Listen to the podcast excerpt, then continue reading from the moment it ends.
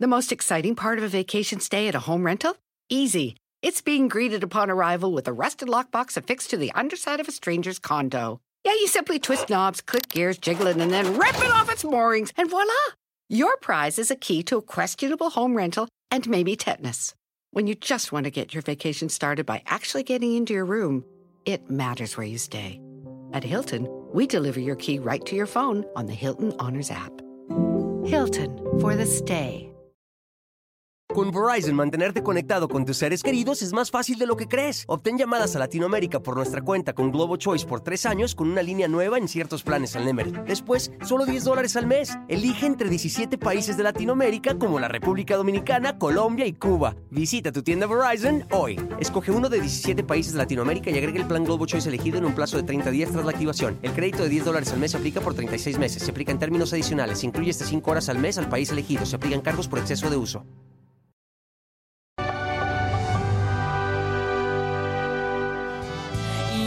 Viví enamorada y totalmente equivocada, no me importa. Porque esto sí fue amor. Por mi parte, lo más lindo, el más grande amor.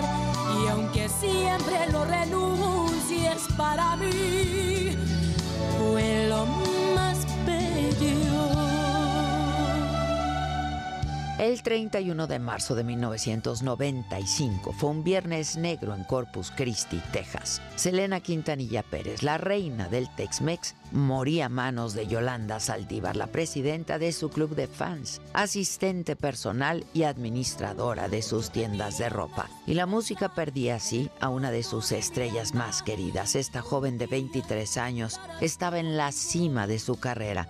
Vendía millones de copias de sus cinco álbumes y estaba por lanzar uno más cuando su voz fue apagada con dos tiros. Amor prohibido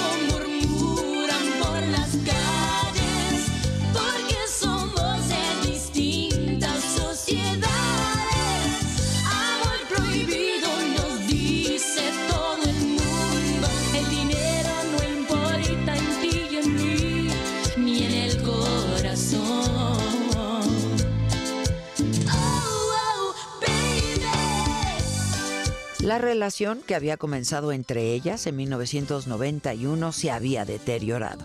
Abraham Quintanilla, padre de Selena, tenía dudas de la contabilidad que manejaba Yolanda y sospechaba que les estaba robando. Esa mañana, al parecer, Selena había ido a despedir a su empleada cuando en medio de una discusión, Yolanda disparó dos veces un revólver Taurus calibre 38 y la dejó herida de muerte. En un principio aceptó que ella había disparado contra su hija, como la llamaba, pero después dijo que se trató de un accidente. Yolanda había llegado de un viaje de Monterrey a Corpus Christi. Se hospedó en la habitación 158 del Hotel Daisy. La noche anterior, Selena y su esposo Chris Pérez fueron a verla para que les entregara documentos, pero como no devolvió todo, quedaron de verse a la mañana siguiente en el hotel. Yolanda aseguraba haber sido víctima de abuso sexual y Selena la llevó a un médico quien determinó que no ocurrió tal. Molesta, la estrella del Tex-Mex regresó con su asistente al hotel para que le devolviera todos los documentos que faltaban y comenzaron a discutir y cuando Selena intentaba salir de la habitación, Yolanda disparó. La bala del lado derecho de la espalda provocó una intensa hemorragia que se agravó cuando Selena corrió 100 metros a buscar ayuda. Al llegar a la recepción del hotel, cayó inconsciente. Yolanda corrió a su camioneta mientras Elena era trasladada al hospital Corpus Christi Memorial. Había perdido muchísima sangre. A la una de la tarde con 15 minutos fue declarada muerta. Luego de 10 horas atrincherada en su camioneta y tras largas negociaciones con un equipo especializado, Yolanda se entregó a las autoridades y fue sentenciada a cadena perpetua con la posibilidad de lograr la libertad condicional en el 2025. La reacción pública por la muerte de Selena fue comparada con las noticias de John Lennon, Kurt Cobain y John F. Kennedy. La noticia conmocionó a la comunidad latina. La cantante era de ascendencia mexicana y hubo quienes recorrieron miles de kilómetros para visitar sus boutiques y su casa, que en horas se llenó de flores, de fotos y de velas. La de Selena no fue una vida fácil. Empezó su carrera cuando apenas tenía 10 años, bajo la dirección de su padre, un hombre duro y estricto, y llegó a la cima gracias a su disciplina, su trabajo, soledad, privaciones y sacrificios. No fue a la escuela, no conocía amigas, y su esposo fue uno de los integrantes de su banda, Selena y los Dinos. Su leyenda comenzó el día en el que murió. Se han filmado películas y series de televisión sobre su vida. Hay revistas completas dedicadas a ella. Su familia se ha encargado de mantenerla viva en la memoria de sus fans. Su padre, Abraham Quintanilla, anunció que para el próximo día 16 de abril, cumpleaños 51 de Selena, lanzará un disco inédito con 13 temas que fueron grabados durante su adolescencia. Selena Quintanilla es una cantante de culto. Mujeres y niñas la siguen adorando, se visten y se maquillan como ella y cantan sus canciones. Sigue teniendo un gran peso en la cultura popular. Es un ícono que ya no morirá.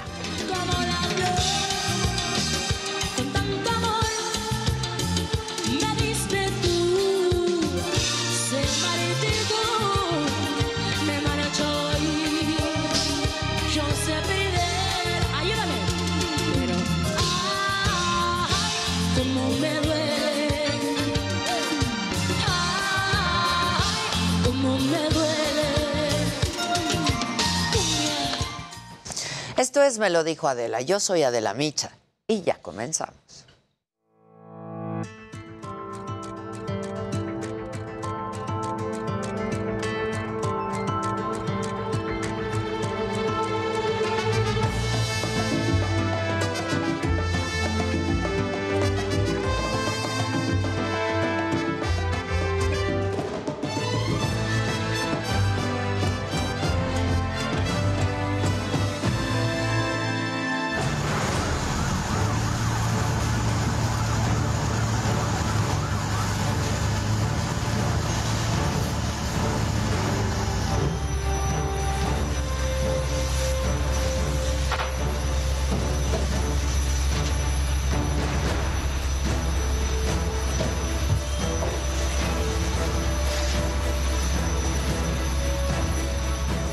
Esta mañana el mercado de San Juan de Dios en Guadalajara, Jalisco, se incendió.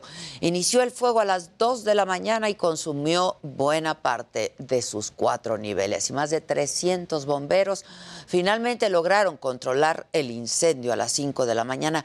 Afortunadamente no hay reporte de personas lesionadas. Un bombero solamente recibió atención médica por cansancio excesivo.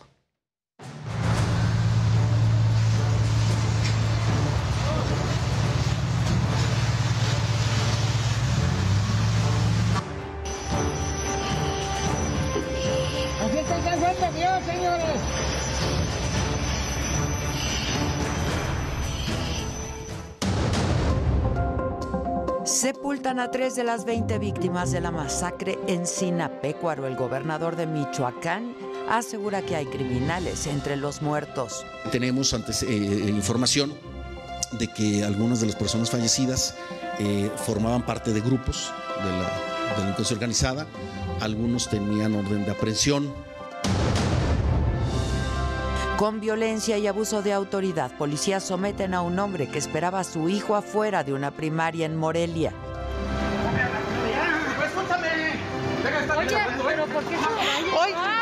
Oiga, no. No, no. Ay, qué bárbaros. El presidente López Obrador se va a reunir con el enviado especial de Estados Unidos para el clima, John Kerry. Hablarán sobre la aceleración de los trabajos en beneficio del medio ambiente. Senadores de oposición exigen comparecencias para que se expliquen los daños ambientales por la construcción del tren Maya. Yo no pido que se opongan al tren Maya, pero de verdad no cometan los errores que cometieron los gobiernos del pasado de tener senadores y senadoras eh, que, que le decían todo sí al presidente y eran incapaces de cuestionarle decisiones En respuesta, Morena rechaza llamar a comparecer a funcionarios, dice que hay una estrategia contra los proyectos de la 4T. Tampoco dice la oposición que ellos que autorizaron el impacto previo cuando se hizo la carretera, cuando se hicieron todos esos caminos, nunca nadie consideró pasos de fauna. No estoy libre por las instituciones, sino por la ayuda de la gente, dice Alejandra Cuevas, acusada de homicidio por omisión por el fiscal general Alejandro Hertzmanero. Necesitamos que me ayuden para que ahora que esté terminado todo el proyecto de la asociación, me ayuden a sacar personas inocentes como yo. Ahora fue libertad para Alejandra. La próxima será la libertad para mi mejor amiga, libertad para Mara. En el día 36 de la guerra, las tropas rusas bombardean Chernigov. Se reportan combates en los alrededores de Kiev a pesar de que el Kremlin prometió reducir su ofensiva. Hola, ¿qué tal? Muy buenos días. Los saludo con muchísimo gusto. Hoy que es jueves es 31 de marzo. Yo soy Adela Micha y estas son hoy las noticias. Sepultaron a tres de las 20 víctimas de la masacre en Sinapecuaro, Michoacán. Familiares y amigos despidieron al dueño del palenque en donde ocurrió la tragedia, José Álvarez, su hijo Salvador Álvarez y su sobrino, Eric Muñoz. Después de una misa, llevaron sus restos al Panteón Municipal en donde se realizó una ceremonia.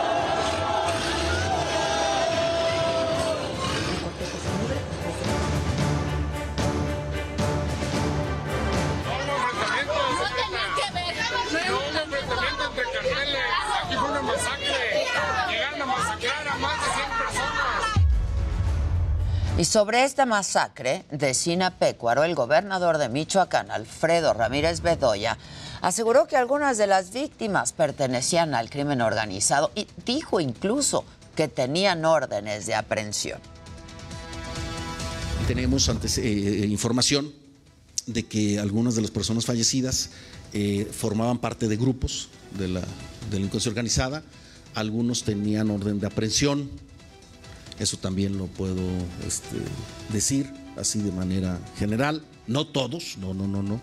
Estoy diciendo que solo algunos eh, tenían esta eh, situación de órdenes de aprehensión eh, específica. Pero sí, también se confirma que es un tema de dos grupos de la delincuencia organizada que se enfrentaron en este lugar Ahí mismo en Michoacán, policías sometieron con violencia y abuso de autoridad a un señor que estaba esperando a su hijo afuera de una escuela primaria en Morelia.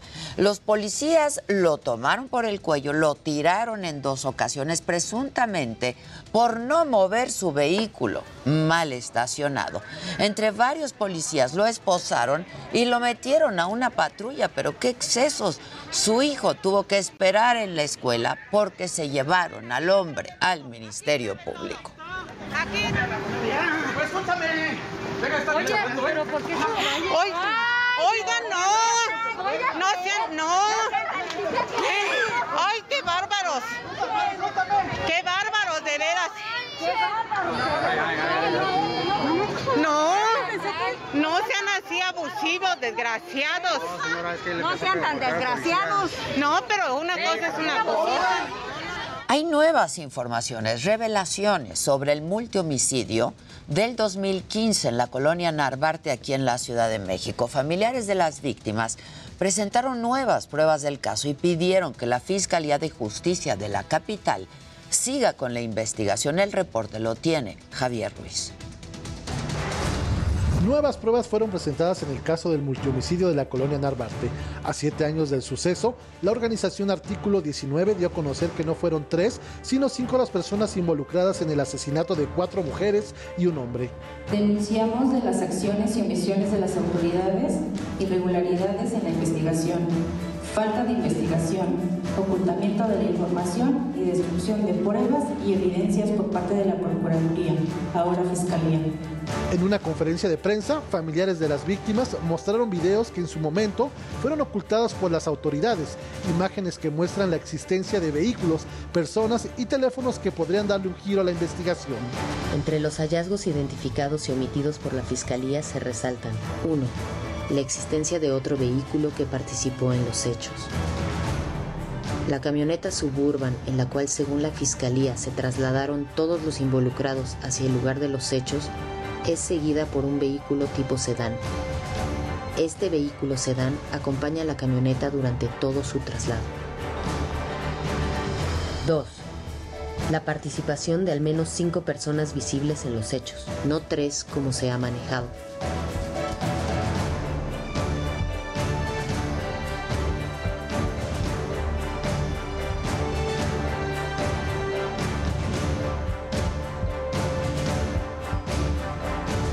3.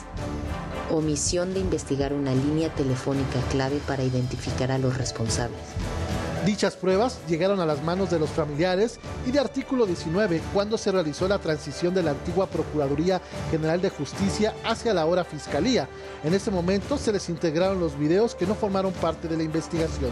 Exigimos se continúe con una investigación y se asegure el debido proceso en el caso. El acceso a la justicia de manera pronta como no lo ha sido durante casi estos siete años, y se garanticen medidas de reparación y no repetición constituidas por las víctimas. Los familiares del caso Narvarte tendrán una reunión con autoridades de la Fiscalía de Justicia el próximo 7 de abril, con lo que se podría reabrir la investigación del multihomicidio de cinco personas. Para me lo dijo Adela, Javier Ruiz, Heraldo Media Group. Alejandra Cuevas, la mujer que fue acusada de homicidio por omisión por el fiscal general Alejandro Hertzmanero, dijo que ella salió de la cárcel gracias al apoyo de la gente y no por las instituciones. Además dio a conocer que va a encabezar un proyecto para ayudar a personas inocentes que están en prisión. Necesitamos que me ayuden para que ahora que esté terminado todo el proyecto de la asociación, me ayuden a sacar personas inocentes como yo. Ahora fue libertad para Alejandra. La próxima será la libertad para mi mejor amiga, libertad para Mara. Y así me encantará que todos llegamos en esta lucha porque yo nunca hubiese ayudado a alguien que no conocía. Me dieron un, un ejemplo y una lección de vida el secretario de Seguridad de la Ciudad de México, Omar García Harfush, participó ayer en el Congreso de los Jóvenes de la Universidad Panamericana y les aconsejó ser firmes y leales a sus principios. El reporte con Antonio Anistro. Durante su conferencia en el Congreso de los Jóvenes de la Universidad Panamericana, el secretario de Seguridad Ciudadana de la Ciudad de México, Omar García Harfuch, habló sobre su trayectoria, los sacrificios que ha tenido que hacer durante su carrera y las acciones que actualmente realiza para consolidar una policía más fuerte en la capital.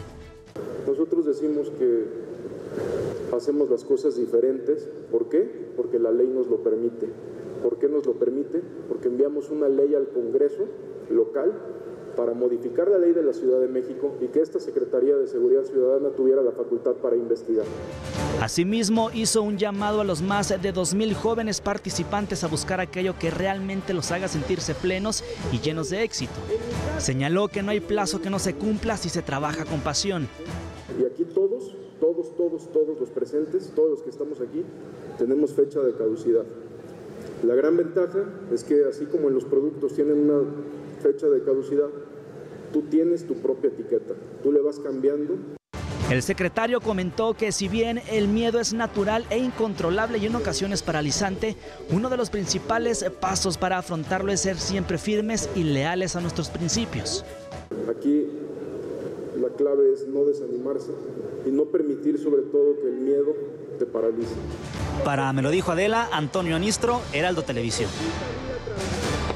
El presidente López Obrador se va a reunir hoy con el enviado especial de Estados Unidos para el clima, con John Kerry, y van a hablar de la agenda de cooperación entre ambos países justo en materia climática y de cómo acelerar los trabajos en beneficio del medio ambiente. Además, el representante de la Casa Blanca tendrá encuentros con otros funcionarios mexicanos y con empresarios estadounidenses. El Tribunal Electoral del Poder Judicial de la Federación resolvió mantener al senador con licencia Salomón Jara como candidato de Morena a la gubernatura de Oaxaca. Esto ocurre luego de que Susana Harp impugnara la postulación, argumentando violencia política en razón de género y que se debía contemplar el principio de paridad en el proceso el Partido Político Morena sí cumplió formalmente las reglas de paridad aplicables y en esa medida también se procuró sustancialmente que las mujeres puedan acceder a esos espacios de poder. Considero que en este momento no es jurídicamente viable revocar los actos impugnados y otorgarle la razón a la actora México debe atraer inversiones para generar empleos y crecimiento. Así lo aseguró ante diputados el exsecretario de la Organización para la Cooperación y el Desarrollo Económicos, la OCDE, José Ángel Murría. Amado Azueta nos tiene detalles. El panorama para México no será bueno si continúa la incertidumbre, advirtió el exsecretario de la Organización para la Cooperación y Desarrollo, OCDE, José Ángel Gurría. Nos ha ido mal en materia de inversión. La inversión ha sido débil. Hemos invertido poco, tanto el sector público como el sector privado. Nos, nos afectaron las incertidumbres comerciales al asistir al foro Desafíos y Oportunidades para el Sector Productivo de México, organizado por la Cámara de Diputados, el exsecretario de Hacienda aseguró que el país debe atraer inversiones para generar empleos y crecimiento, pero aclaró que eso no será posible mientras no se termine con problemas de décadas, entre ellos la informalidad. Pero miren ustedes, eh, una economía que aspira a insertarse en la economía mundial no puede tener 60% de informalidad. Simple y sencillamente no es posible. Para regresar a los niveles económicos por lo menos de 2019, se requiere de un crecimiento promedio de 2% para recuperar rumbo al 2024 y por eso es necesario pensar en grande. Y es el problema del gobierno chiquito. De repente nos preguntamos, bueno, ¿y por qué no le dedica más recursos a la educación, más recursos a la salud, más recursos a la pandemia, más recursos. Porque resulta que no hay los recursos. Para me lo dijo Adela, Amado Azueta, Heraldo Televisión. Y en el Senado, Morena y aliados frenaron las propuestas de la oposición para llamar a comparecer a los titulares de la Secretaría del Medio Ambiente y del Fondo Nacional de Fomento al Turismo para que informen sobre los daños ambientales por la construcción del tren Maya. El bloque opositor se dijo a favor de la construcción del tren, pero cumpliendo con todas las normas ambientales. Que quede muy claro, nosotros no estamos en contra de la construcción del tren Maya. Se anunció como una obra monumental que iba a impulsar el turismo internacional en el sur del país, sureste del país, sin afectar la flora y la fauna de la península de Yucatán. Yo no pido que se opongan al tren Maya, pero de verdad no cometan los errores que cometieron los gobiernos del pasado de tener senadores y senadoras eh, que, que le decían todo sí al presidente y eran incapaces de cuestionarle decisiones. Este tren Maya es totalmente una oda al pasado, porque ese tren es chatarra y de verdad no le va a servir a nadie, porque a su paso lo único que va a hacer es deforestar y destruir la naturaleza, va a provocar desabasto de agua. Y lo peor de todo esto es que este tren Maya fue impulsado con la promesa de que iba a generar una reactivación económica, pero irónicamente lo que va a provocar es todo lo contrario, porque a su paso está destruyendo lo que hoy es un atractivo turístico para esa región. El Tren Maya es una obra de infraestructura pública anunciada por el presidente de la República desde su campaña para impulsar el desarrollo económico del sureste del país, una obra en la que estamos de acuerdo, pero que se haga bien. ¿Y quién le contestó a los legisladores de oposición? Fue la senadora de Morena, Antares Vázquez, y dijo que hay una estrategia de golpismo en contra de los proyectos emblemáticos del actual gobierno, y así lo dijo. Tampoco dice la oposición que ellos que autorizaron el impacto previo cuando se hizo la carretera, cuando se hicieron todos esos caminos, nunca nadie consideró pasos de fauna que en el proyecto del tren Maya se están añadiendo a donde no había. En el día 36 de la guerra, 45 autobuses se dirigen a Mariupol, Ucrania, para evacuar a civiles. Esto luego de que la Cruz Roja confirmara que Rusia accedió a abrir un corredor humanitario. Y en esa ciudad quedan todavía 170 mil personas de un total de 450 mil que había antes de la guerra. Y las tropas rusas continúan bombardeando Chernigov, según reportes de inteligencia del Reino Unido. Además, se alertó sobre intensos combates en los alrededores de Kiev, a pesar de que el Kremlin había prometido reducir su ofensiva militar. Y mientras tanto, Volodymyr Zelensky, el presidente de Ucrania, habló hoy ante legisladores de los Países Bajos. En su mensaje pidió apoyo para la entrada de su país a la Unión Europea y dijo que la guerra ya representa la ruina para muchas personas en su territorio. Solicitó además suspender las relaciones comerciales con Rusia y boicotear el gas ruso. Mientras, el Pentágono aseguró que las fuerzas rusas han comenzado a retirarse de la central nuclear de Chernóbil, ocupada en los primeros días de la invasión. El gobierno de Ucrania, por su parte, afirmó que Rusia está trasladando unidades adicionales para reforzar su ofensiva y que las instalaciones militares siguen bajo la amenaza de los misiles rusos. Y en más información, a pesar de que hace poco más de una semana se inauguró el Aeropuerto Internacional Felipe Ángeles. Bueno, pues todavía siguen los trabajos de construcción, tanto adentro como afuera de la terminal. La nota con Luis Pérez Curta.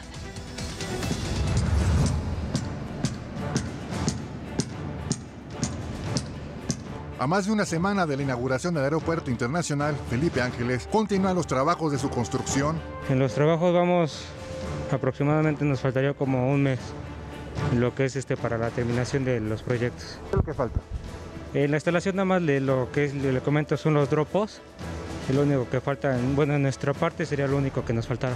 ¿En otras áreas falta más? Así es. Eh, sería la obra civil. En obra civil nos faltaría lo que es este el estacionamiento, ve que está un poco Todavía falta un poco de eso. De las cinco islas para documentar el equipaje y los pasajeros reciban su billete de abordar, funciona solo una.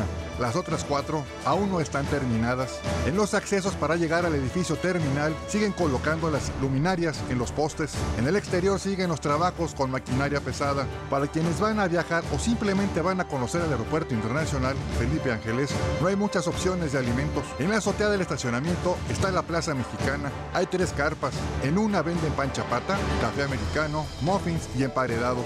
No, es un puesto que, bueno, nos permitieron con los lineamientos muy, muy, de verdad, muy específicos. ¿Cuánto es el costo de esta Mm, el costo de esta concesión, pues mire, no les sé decir porque a mí me fui, fui invitada, pero no les sabré decir, pero sí, sí tiene un costo la, la concesión. Mucha gente dice, bueno, es que es como un puestecitos clandestinos, el, llegan a decir, es que bueno, parece central camionera, porque ahora más faltan los tamales, el atole y demás, ¿no? En otra hay artesanías de Tenango Hidalgo. Eh, no, no, la verdad no sabíamos si tenemos que pagar, solo nos invitaron. Eh, venimos de Tenango de Doria.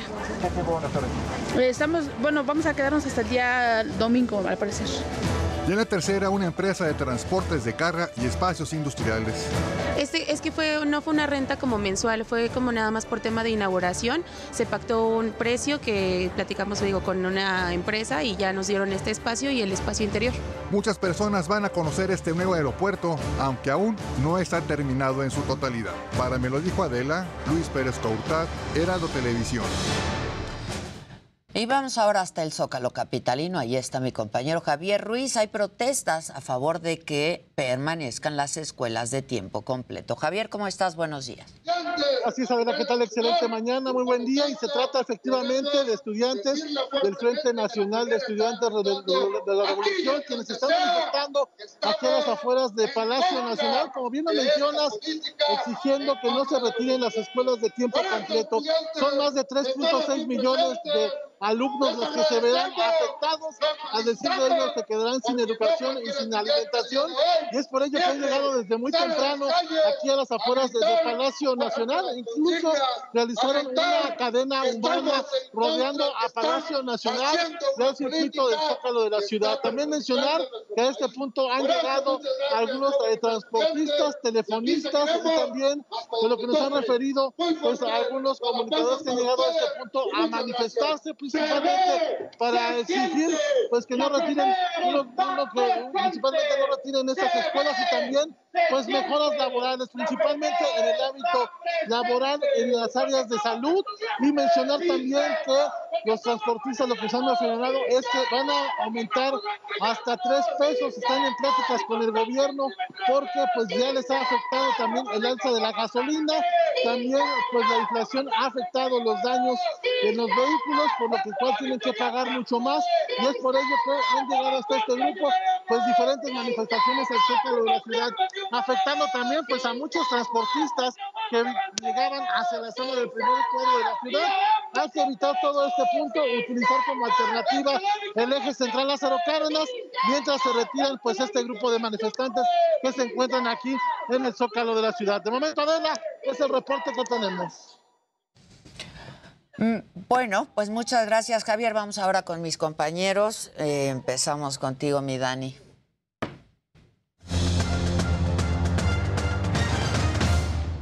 Muchas gracias, Ade querida, qué gusto saludarte como todos los días. Y bueno, pues México consiguió su pase al Mundial, ya lo habíamos dicho, sufrido, un partido que también no deja nada, dos goles, se gana.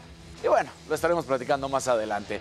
Pero lo que sí es una gran noticia es que ayer, justamente más o menos al mismo tiempo, resulta que se da a conocer que para el 2023 habrá Gran Premio de la Fórmula 1 en Las Vegas. A este ADE tenemos que ir sin duda alguna, ¿eh? Se va a correr en el Strip ya te estaremos viendo todo lo que va a ser la carrera. Se ve impresionante. Y bueno, una gran noticia en el fútbol femenil, en el clásico Barcelona contra Real Madrid, se hace un hito histórico. Más de 91 mil personas para ir a ver este encuentro. Se rompe el récord de más vistas eh, por los aficionados en el estadio. Así que espectacular, qué bueno que cada vez más gente esté siendo aficionada al fútbol femenil. Ahora, vamos a ver gadgets con mi querido Luis Geige.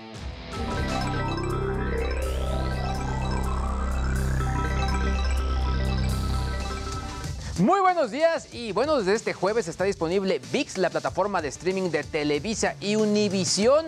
Y pues bueno, va a contar con mucho, mucho contenido. La verdad es que algo muy interesante con esta plataforma es que al final podremos ver varios, varios partidos de la selección. Por otro lado, algo que también está muy bueno es que un estudiante de la Academia de Arte de La Haya de 21 años está vendiendo su alma como un NFT. Esto a través de la plataforma OpenSea. En el micrositio que armó se puede leer, hola persona, actualmente estás mirando un alma.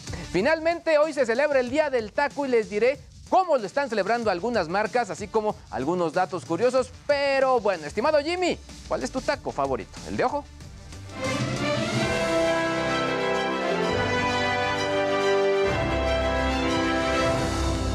Híjole, Luisito, la verdad es que está difícil. Yo soy mucho de taco de carnitas o de barbacoa, pero bueno, eh, hoy vamos a estar platicando de que hace casi un mes Sasha Sokol pues, se pronunció sobre la relación que mantuvo con Luis de Llano cuando ella tenía 14 años y él 39. Bueno, pues ahora resulta que el productor rompió el silencio, publicó un comunicado en el que asegura que toda la información manejada por los medios de comunicación es falsa y dijo que él nunca cometió un delito. Aquí lo estaremos revisando y bueno, además, el día de ayer se dio a conocer el fallecimiento del cantante Tom Parker a los 33 años de edad. Parker formaba parte de la banda The Wanted y murió a causa de un tumor cerebral que, bueno, le fue diagnosticado en 2020. Son responsables de éxitos mundiales como Glad You Came y aquí lo estaremos comentando. Y bueno, Coldplay sigue sorprendiendo a todos con su paso por México y es que durante uno de sus conciertos en Guadalajara invitaron ni más ni menos que a Fer de Maná a interpretar Rayando el Sol. La verdad es que el momento es increíble y aquí se los estaremos mostrando. Mi querida Ade, buenos días. Regreso contigo.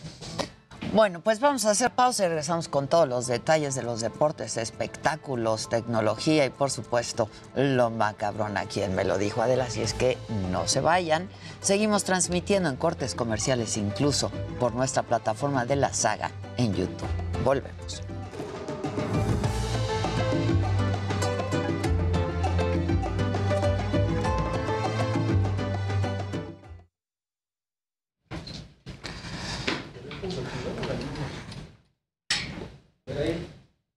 ¿Qué dice la banda? Que hoy es el día del taco, dice Verónica, así es. Buenos días, banda, dice Noemi Macuil. Barbacoa, dice Budosen. Mariana, que quiere unos tacos. Sandra Nazar nos saluda. Emanuel Sanabria. Que qué buen palomazo. Marina Navarra.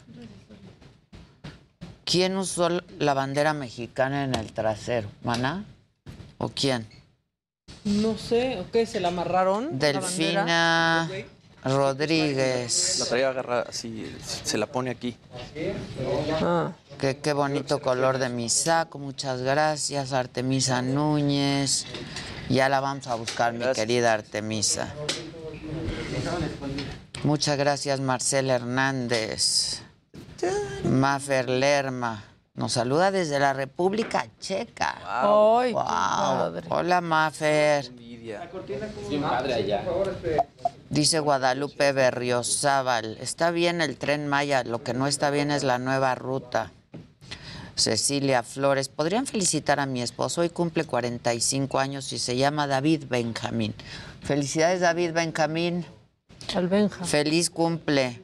Roxy Pinzón, muchas gracias. Elizabeth Alcalá. Waller Solá. Que qué bien te queda ese color, Hombre, que te da una muchas luz. gracias, con un brillo. Que te ves guapísima. Buenos días, qué guapa la señora de la casa. Pero di quién dice. Carmen eh, Raúl Torres dice que qué guapa la señora de la casa. Lucia Cabañas dice, saludos banda, Jimmy Sirven, saludos guapo. Hola, buenos días. Abrazos a todos desde Morelia. Enrique Limón, un gustazo estar contigo, también contigo, mi querido Enrique. A ver, ¿qué dice? Está fallando el speaker. ¿Alguien sabe que no nos Hoy no estamos escuchamos? por ah, no estamos. Hoy no. Es que no vino Josué. No, no, yo- y yo con razón Exacto. estaba preguntándole. ¿eh? Hoy no vino José. ¿Qué creen que ya está en Los Cabos? Que qué Oh. bombón el Jimmy, dice. Avanzada. Oye, y vi que ayer ya anunciaron quiénes son los invitados a la saga en Los Cabos. Ya. Y va a estar muy Va a estar padre, ¿verdad? Sí, Raúl aparte- Torres, buen día. Javi Derma es muy amigo de ellos. Sí. Entonces va a armar Por eso Les hace está. todo. torreo. Ivette Guerrero, ¿cómo estás, mi querida Ivette? Chavarro, que hasta por aquí. ¿Qué onda, Chavarro? Buenos días. Jerónimo Vázquez dice, Día de la Visibilidad Trans. Exactamente. Hoy es día de muchas cosas. Hoy es día de muchas cosas. De los tacos. De ¿Qué dijiste del respaldo? Magali Es López, Día Mundial del gracias, Respaldo. mi querida Magali. Backup. Día Mundial del Respaldo. A mí me gusta más el, el día del taco. Como Exacto. pusiste. Y yo de pastor. Exacto. Laila Lorena Palacios dice, tengo 23 años y siempre los veo y por eso me dicen que soy una señora. Ah, chis. No, ¿Qué pasó? Lali- Laila, él tiene 24. No, 28. Hay Pero niños de 8 y de 11 que, Que nos ven. Pero mira, Jimmy hoy puso un tuit, o fue ayer, donde te das cuenta que ya empieza a sentirse que crece, ¿no? Antes los señores para mí eran los de 20 o 30, ahora son los de 40. ¡Cálmate! Sí, Si ya eres, ya eres más que señor, no te hagas. Álvarez Dos Santos, muchísimas gracias. Qué espectacular. Luz Azaciel dice, desde Suiza les mando saludos, me hace tarde. Wow, Luz, muchas gracias. Ahora mándanos donación. Exacto, Desde póngale color al chat. Pat Fons, ¿cómo estás? Muma Ara dice, todos son unos crack. Eso. Eso. Menos tu selección, hijo. Eso ahí no hay No, no, no hay, no hay cracks, ahí no hay nada, acá está peor. Dice Elizabeth Mosqueda, saludos Adela, es la primera vez que los veo en vivo. Siempre los veo en repetición. Saludos a todo el equipo. Te vas a reír más. Ah, Claro. vivo, claro. Lee dice que a qué huele el Jimmy. Huele mucho. A hombre, Sí, a hombre. Huele a Regina va. Buenos días, María Virginia. Beltrán, ya empezaron los programas de la saga. ¿Cuándo la inauguración? Pues hay saga desde Los Cabos este fin de semana. Este fin de semana hay un programa especial desde Los Cabos con deportes, sí. Este, pero Cocina que despierta tus sentidos. Gastrolab. Miércoles y viernes 3.30 de la tarde. Heraldo Televisión.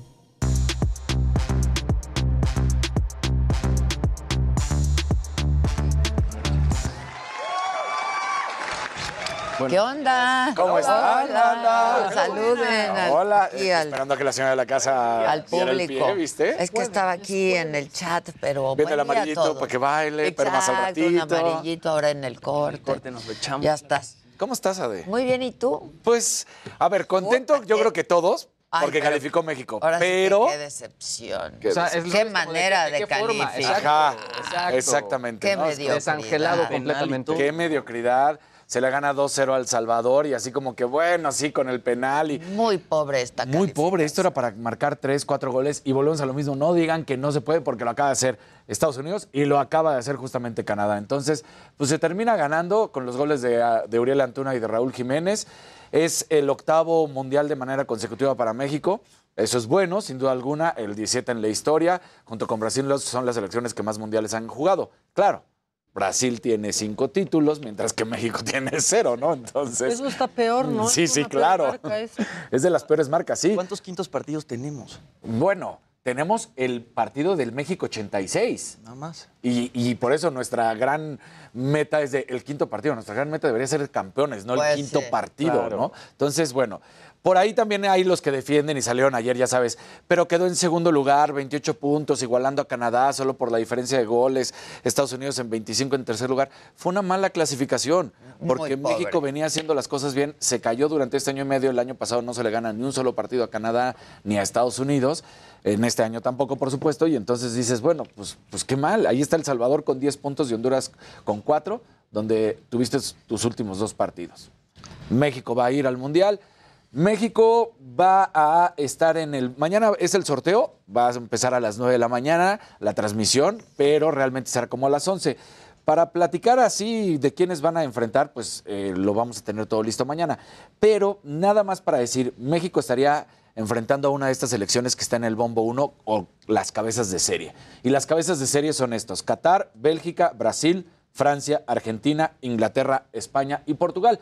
México acabaría siendo el segundo lugar contra estos. Entonces ya de ahí, de ahí estaríamos viendo y luego faltaría el tercero y cuarto, ¿no? En, en lo que estaríamos viendo. Pero ¿quién sería la cabeza de serie? Uno de esos. Ok. Y lo más triste es que si México hubiera ganado Claro. otro Estaría. partido, estaría ahí. Sí, hubiera sido ¿Así? cabeza de serie. Claro. Por México eso hubiera sido siempre tenemos mala suerte en el torneo. Sí. En el sorteo. O sea, México hubiera sido cabeza de serie. Entonces, qué, qué lamentable. Bueno, eh, ya tiene México casa en Qatar. La selección se va a estar hospedando en Simaiza Amurward Resort. No sé si lo dije bien, pero bueno, el resort me queda claro que bien. Exacto, sí, sí. La cual será el lugar de su concentración. Está a 25 minutos de la capital. Va a facilitar esto el traslado de las sedes. Y bueno, cuenta con 52 villas de lujo, alberca privada, ya sabes, para que no la pasen mal, ¿no? Los- Exacto, mira. los futbolistas que van a jugar tres partiditos y luego se regresan. Exacto. Hicimos nuestra mejor. Exacto, Sí, ya. sí, sí. Entonces, bueno, pues ahí, ahí está, ahí es donde va a estar. Eh, el ranking ya lo estábamos platicando, que también corresponde del 1 al 8, y por eso México, que queda en la novena posición, hubiera quedado como cabeza de serie y no se consigue. Ahora sí, ya terminamos con México, ¿no? La Sí, verdad ya, estuvo. ya, ya. Ayer al mismo tiempo se da a conocer la Fórmula 1 que hay una nueva carrera de y es en Las Vegas. ¡Wow! Se ve, sí, sí, sí, sí, se ve impresionante. En el strip. Exacto, corre a través del strip. Ahorita vamos a ver el video, justamente cómo está el mapa de qué va a ser el trayecto que va a estar cu- cubriendo. Va, prácticamente toma una parte del freeway, toma el strip y luego se va por las calles de atrás de Las Vegas. Entonces, bueno, esto es 2023. Claro, carrera de noche. ya anunciado para Ah, que... que se vean todas las Exacto, luces. se- Bien. Entonces, este... Wow, se va a ver espectacular. Me lo dijo, va a estar ahí, ¿no? O, la saga va a estar ahí, ¿no? alguien, Digo, o sea, Alguien. Qué, Pero padre se Sí. va a ver. va a estar impresionante. Sin duda se pone como uno de los favoritos, gran premios para la posteridad, por lo menos para el próximo año, pero si se mantiene, va a ser de lo mejor que va, va a tener Las Vegas en cuanto Porque la a- Fórmula 1 siempre es un fiestón, ¿no? Y Es ahora encima en Las Vegas. Y de noche. Exactamente. ¿Cuándo es? Eh, todavía no hay fecha, nada más es para el Ah, ok, 2023. pero no O sea, hay fecha. Todavía no está el calendario ah, podemos hecho. ir Exacto, trabajando el asunto. Sí, ok, sí. ok. Entonces, bueno, pues va a ser una gran carrera, sin duda. Wow. Muy bien. El que sigue, por favor. La que sigue, por favor.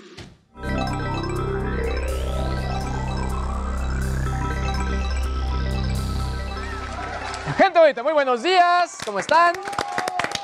Bravo, bravo. Ya es jueves. Ya, Ya. O como diría este, Jimmy, viernes chiquito. Pues, si, si- si sacan los Exacto. semana.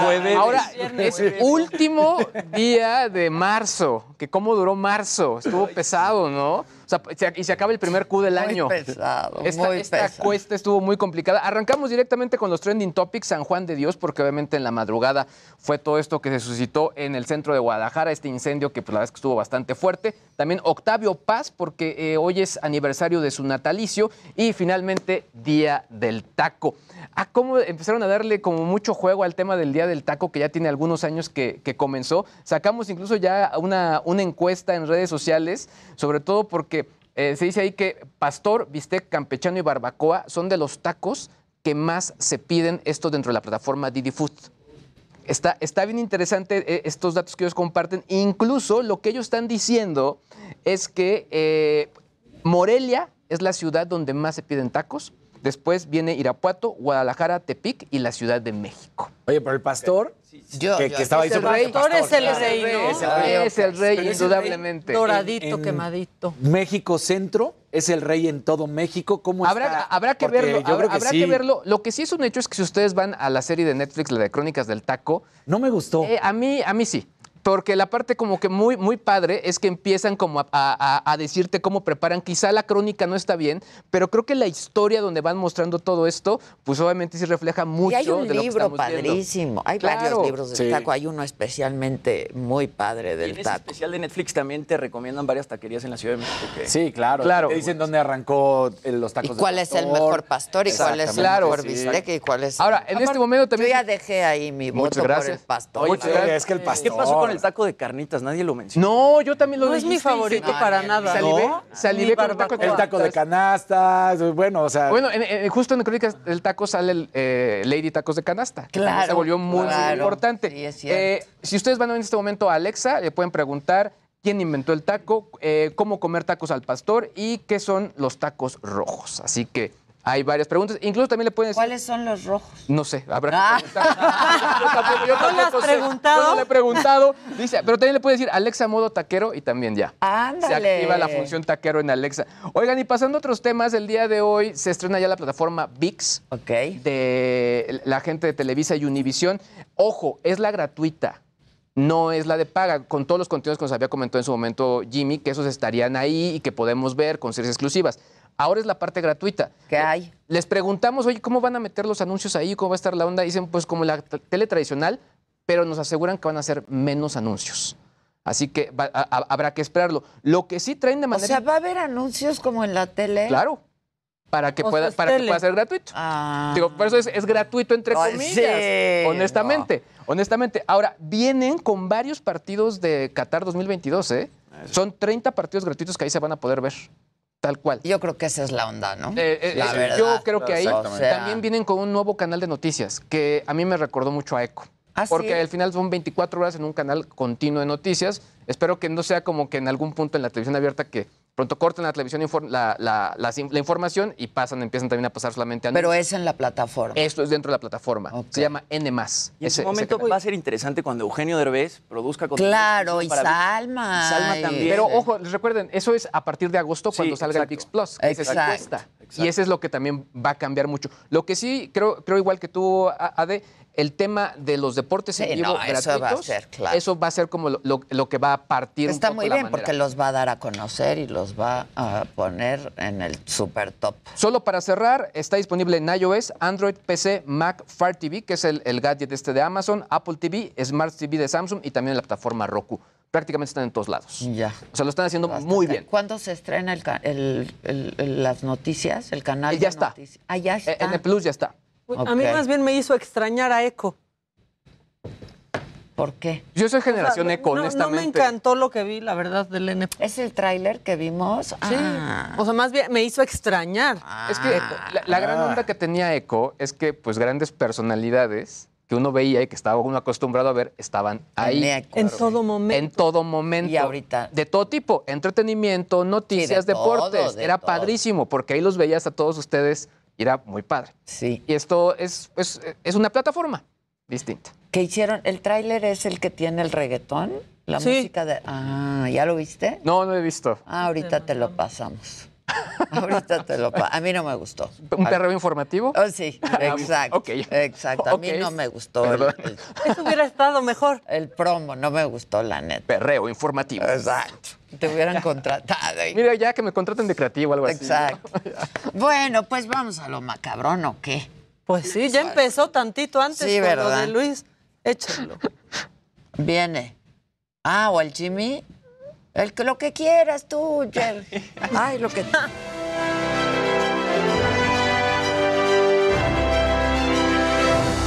Muy buenos días, gente querida. Feliz jueves. Buenos días, Ade Bonita. ¿Cómo estás? Muy buen día, mi niño bonito. Buenos días, Dani, Maquita, pasa, Jimmy? Luis. Buen día. Bueno, pues ya pasaron este, tres semanas desde que Sasha Sokol eh, se pronuncia en redes sociales sobre esta relación que mantuvo con Luis de Llano cuando ella tenía 14 años y él 39. Desde entonces, ni Sasha ni Luis de Llano se habían pronunciado al respecto hasta ayer, que Luis publica un comunicado en redes sociales en el que básicamente lo que dice es que toda la información que se ha manejado en medios de comunicación es falsa. Dice, respecto a las falsas especulaciones y acusaciones hacia mi persona expresadas por diversos medios nacionales e internacionales desde el 8 de marzo, les respondo de la siguiente manera. Antes que nada, ofrezco una disculpa a Sasha Sokol.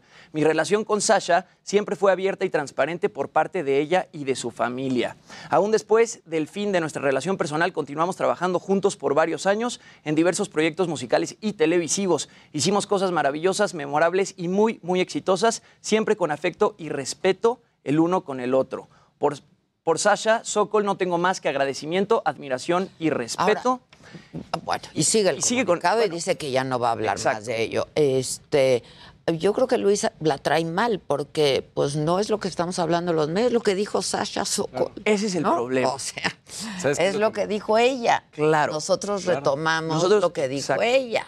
Nosotros no, Entonces no somos los medios internacionales. Ahora, el tema importante sobre todo es la relación de edad que es la que marca Sasha. Claro. Es la que a todo el mundo Y- nos y ¿sabes qué es lo que- Y "Ah, es un caray". delito. Ese es claro. Ese es un Y donde delito. llama la atención es que él dice, nunca violé la ley. No, sí. Por supuesto. O sea, que- que no Claro. dice, yo no porque cometí pone, ningún delito. cometí Claro que delito. No, Sí claro que sí. O sea, entiendo que tenían una relación consensuada, pero pues era una niña de Y- 14 años. Y los medios de comunicación lo único que hemos hecho es es, hablar retomar el comunicado de, de la Sasha. declaración de Sasha. Sin de en fuera no se ha hecho ningún otro tipo como de investigación y no hay ningún otro tipo de datos. Bueno, luego abordan a Sasha Sokol en el aeropuerto y bueno, ella lo único que dice es que ella contó la verdad, agradeció el interés y la solidaridad y dijo que está analizando pues la posibilidad de realmente acudir con las autoridades y recibir apoyo de la Fiscalía General de Justicia.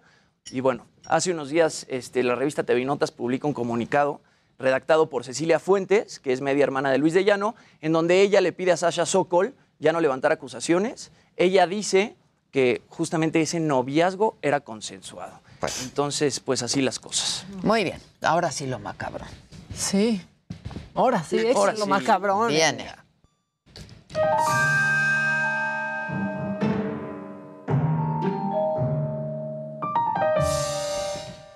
Andamos terminando la semana, es jueves, unos arrastrando la cobija y otros así. No, espérense, espérense. ¡No! ¡Wow!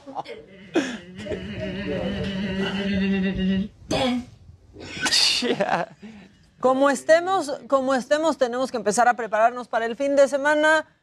Como ellos, por favor, échenlos, porque sí saben bailar, amigos. Se la saben. Y son de la generación, además. Eso es lo fuerte, ¿verdad? Eso es lo fuerte. manchó, se Te manchó, pasaste. ¿eh? Sí, la aplicó. Pero se la saben perfecto.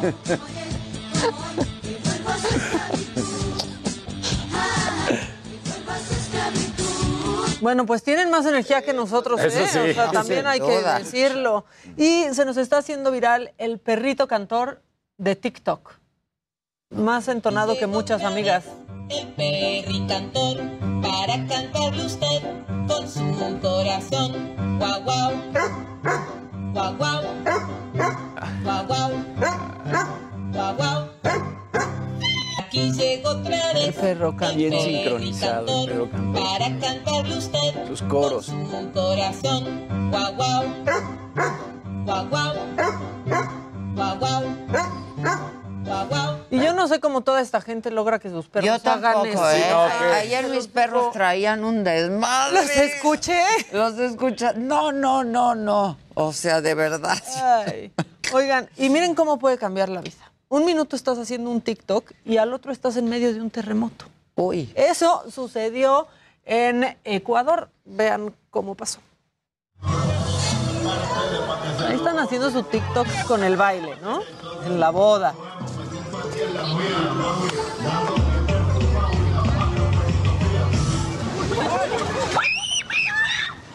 Órale. Y luego esas luces en el cielo cuando tiembla en la noche que se ven horribles. No pasó nada, fue un temblor de 6.1. Ahí andaban Pero haciendo su, susto, sí, su coreografía de TikTok y de repente no se estaban moviendo ellas ya, se estaba moviendo la tierra y hay un clásico que no se olvida. A ver. Rápido nos lo echamos porque se está haciendo viral otra vez.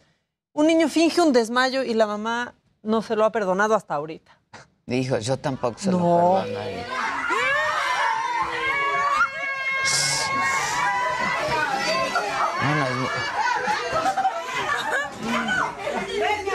No, no, no.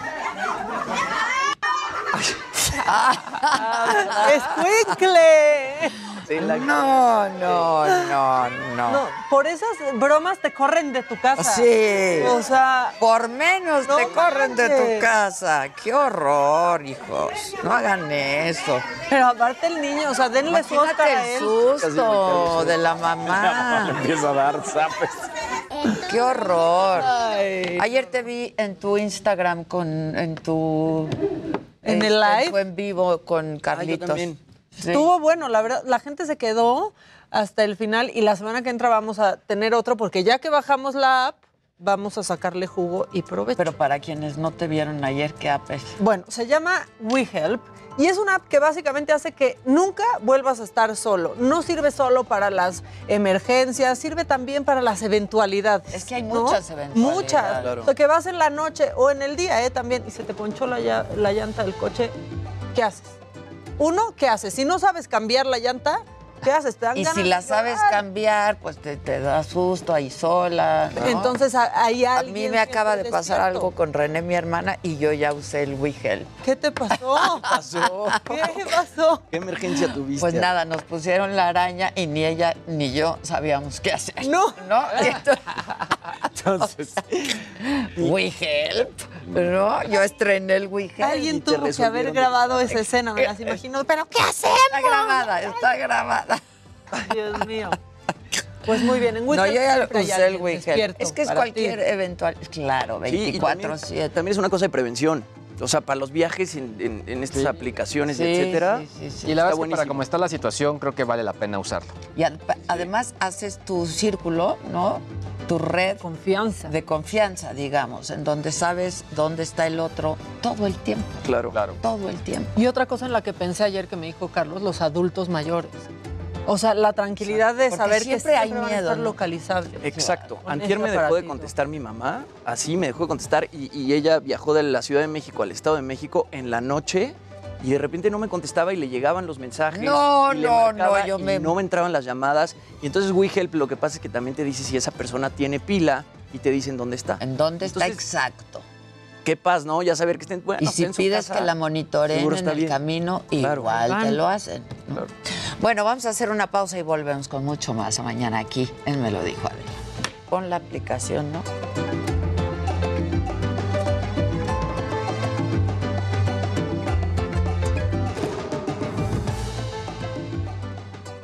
Queso molido. Y por fuera se le pone más queso molido y cebolla y crema. Híjoles, ¿cuál chile? Suena enchilada de Rojo. Tortillas remojadas en chile. No, pero es que. Pero seguro ya Chile de color se saca. Luego se fríe por ambos lados en manteca de puerco. Se rellena con queso molido y por fuera se le pone más queso molido y cebolla y crema. Pues sí suenan enchiladas. Es lo que dicen aquí, ¿eh? Nos lo dice Ya les puse Airam aquí Sola. el nombre de la app que se llama WeHelp. No, Es. y luego, ¿viste, Jimmy, que tiene una...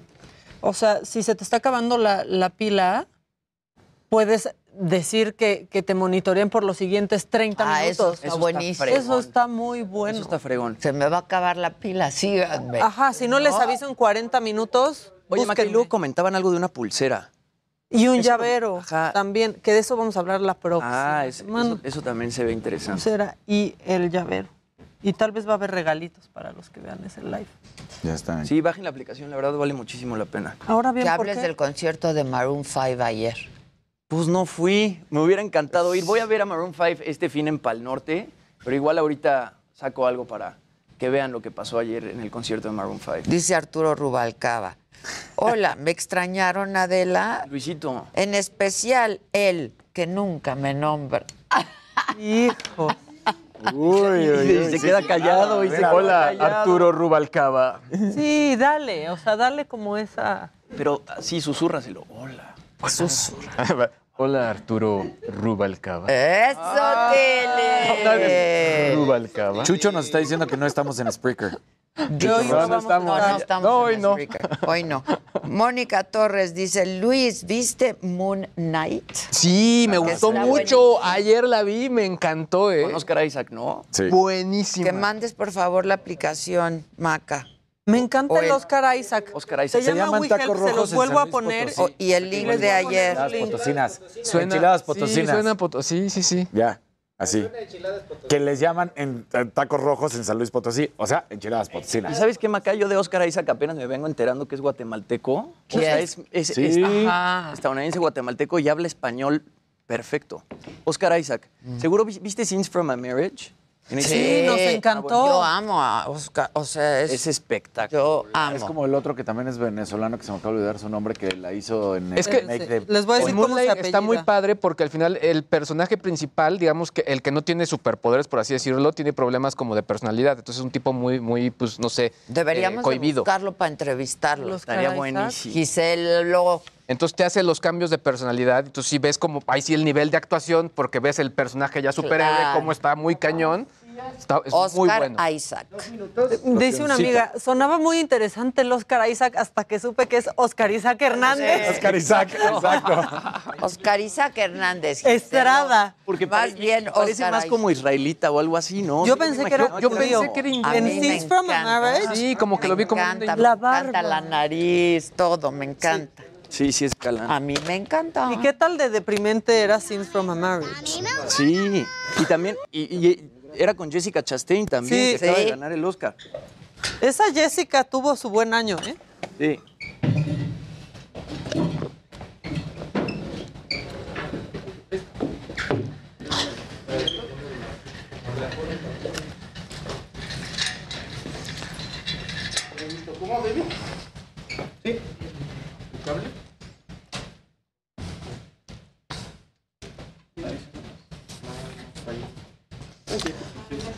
¿Qué banda? ¿Qué banda? Pongan colores. Hagan algo por mí. Sí.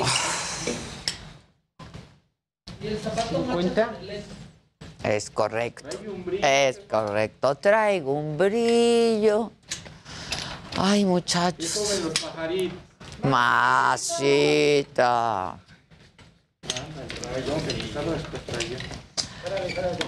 No le molesta si hago esto, ¿verdad, jefa? No, no me molesta nada y todo. Todo depende de cómo, cómo venga. Eh, Exacto. Nada y todo.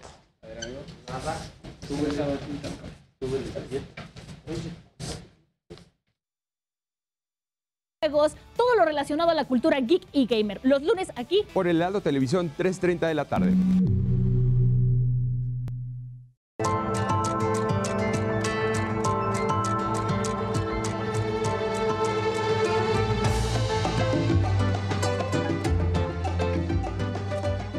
El Centro Mexicano de Derecho Ambiental, el CEMDA, documenta los ataques y los asesinatos contra ambientalistas desde el 2014.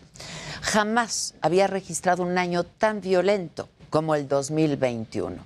Se reportaron 25 asesinatos de activistas. Esto representa un alza del 39% con respecto al 2020. Y con ello suman ya 58 asesinatos en lo que va de este sexenio. Y además, la organización logró identificar que en por lo menos tres crímenes existen elementos que apuntan a la participación de agentes del Estado. En el 2021, que fue el año más violento, no solo por los homicidios, SEMDA registró más de 100 agresiones contra defensores del medio ambiente. Así lo dijo el director de la organización, Gustavo Alanis. La intimidación, el hostigamiento, la amenaza, eh, hay eh, agresiones físicas y eh, en quinto lugar está, por supuesto, también en, en esta lista lo que tiene que ver con, con los homicidios. SEMDA enfatizó que pese a todas esas violencias, asesinatos y agresiones, no se tiene conocimiento de una sola sentencia o repercusión jurídica al respecto. Vamos a escuchar ahora a la investigadora Gabriela Lee. tenemos que eh, pues el gobierno tiene una probable participación en al menos el 41.7% del total de las agresiones registradas y pues se ubica igual que el año pasado como el agente agresor con, mayor concurrencia en la perpetración de las agresiones cometidas en eh, 2021. Y bueno, este tema adquiere una dimensión mayúscula porque justo en el 2021 México firmó el acuerdo de Escazú que lo obliga a proteger a las y los defensores del medio ambiente, pero es más que evidente que no lo han hecho. Y aunque las pruebas están ahí y pese a que los daños por la pérdida de un defensor del medio ambiente son palpables en sus comunidades, el presidente ha preferido llevar la narrativa de la lucha a favor del medio ambiente hacia otro lugar. Recientemente, el presidente denostó la labor que han hecho artistas para apoyar la campaña que pide replantear el tramo 5 del tren Maya, lo recordamos. Salen los pseudoambientalistas. Además, con mucho dinero de por medio, estas campañas financiadas. Dice un actor, es que yo no recibo este, sobres amarillos. No, no, son transferencias electrónicas. También el gobierno federal ha usado el llamado quién es quién de las mentiras para desacreditar al propio director del SEMDA, a Gustavo Alanis. Gustavo Alanis, ingeniero que dirige SEMDA, organización civil que promueve la defensa del medio ambiente y ahora coordina los amparos en contra del tren Maya. Y mientras el presidente echa a andar a toda su maquinaria en las mañaneras para descalificar el trabajo de estos activistas, bueno, hay otros ambientalistas y otras víctimas a las que tanto él como las fiscalías locales ni ven ni oyen. Y uno de esos casos es el del activista Rodrigo Morales, asesinado en Cuernavaca el 4 de septiembre del año pasado por oponerse a la apertura del relleno sanitario Loma de Mejía. De este caso no hay ni un solo avance. Eso dijo su hijo Luis Morales. Hasta el momento no tenemos ninguna ningún avance por parte de la fiscalía. Hemos manifestado con marchas. Hemos también, cuando en la visita del presidente Andrés Manuel López yo lo fui a, este, esperarlo para entregarle este, un documento donde le estamos pidiendo justicia, ¿no? Que esclarezcan porque es cómo es que la fiscalía no tiene nada, ningún avance sobre, sobre el asesinato de, de mi papá, que hay mucha evidencia, hay mucha evidencia y ellos no nos dan ningún avance. Fidel Eras, Raimundo Robles, Isidoro Hernández, María de Jesús Gómez son solo algunos de los activistas que pagaron con su vida la defensa del agua, del territorio, de comunidades indígenas o de los derechos ambientales. Y es que no se trata de un asunto de creer o no en la cuarta transformación, sino de que los ambientalistas cuenten con seguridad para poder desarrollar su labor, que de hecho es fundamental para sus comunidades y para todos. Y que eso, y que en eso no se les vaya la vida. Yo soy Adela Micha y continuamos. Sepultan a tres de las 20 víctimas de la masacre en Sinapecuaro. El gobernador de Michoacán asegura que hay criminales entre los muertos. Tenemos antes, eh, información de que algunas de las personas fallecidas eh, formaban parte de grupos de la delincuencia organizada, algunos tenían orden de aprehensión. Con violencia y abuso de autoridad, policías someten a un hombre que esperaba a su hijo afuera de una primaria en Morelia. Pero ¿por qué no Oiga, no. No sean, no. Ay, qué bárbaros. El presidente López Obrador se va a reunir con el enviado especial de Estados Unidos para el clima, John Kerry. Hablarán sobre la aceleración de los trabajos en beneficio del medio ambiente. Senadores de oposición exigen comparecencias para que se expliquen los daños ambientales por la construcción del tren Maya. Yo no pido que se opongan al tren Maya, pero de verdad no cometan los errores que cometieron los gobiernos del pasado de tener senadores y senadoras eh, que, que le decían todo sí al presidente y eran incapaces de cuestionarle decisiones En respuesta, Morena rechaza llamar a comparecer a funcionarios. Dice que hay una estrategia contra los proyectos de la 4T. Tampoco dice la oposición que ellos que autorizaron el impacto previo cuando se hizo la carretera, cuando se hicieron todos esos caminos, nunca nadie consideró pasos de fauna. No estoy libre por las instituciones, sino por la ayuda de la gente, dice Alejandra Cuevas, acusada de homicidio por omisión por el fiscal general Alejandro Hertzmanero. Necesitamos que me ayuden para que ahora que esté terminado todo el proyecto de la asociación, me ayuden a sacar personas inocentes como yo. Ahora fue libertad para Alejandra. La próxima será la libertad para mi mejor amiga, libertad para Mara. En el día 36 de la guerra, las tropas rusas bombardean Chernigov. Se reportan combates en los alrededores de Kiev, a pesar de que el Kremlin prometió reducir su ofensiva. Y hoy en la mañanera el presidente aseguró que la mayoría de la gente está de acuerdo con la construcción del tren Maya y dijo que su gobierno va a proteger los cenotes que hay en la zona de la obra. Y dijo también que tienen todos los permisos de impacto ambiental. Esto dijo además sobre la gente que no está de acuerdo con la construcción del tren Maya. ¿Quiénes son entonces los que protestan? Pues los que están vinculados a intereses creados. ¿Es dinero o es pensamiento conservador, retrógrada? Además, aprovechó el tema para criticar de nuevo a los activistas y a los artistas y ambientalistas que participan en el movimiento Sélvame del Tren. Les aseguró que su gobierno no va a destruir ninguna selva y dijo que en vez de eso están plantando árboles en distintas zonas del sur del país y reiteró que los que critican sus proyectos tienen otros intereses. A ver, convocamos a 10 artistas famosos y decimos de que se está destruyendo la selva y no al tren Maya.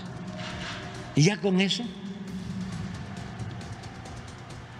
este, paramos la obra. Y bueno, sobre la reunión que va a sostener hoy con John Kerry, el enviado especial de la Casa Blanca justamente para el cambio climático, el presidente dijo que le va a informar sobre el plan de México para la generación de energías limpias. Se está garantizando en la iniciativa el que pueda participar el sector privado, nacional y extranjero, en el 46% del mercado.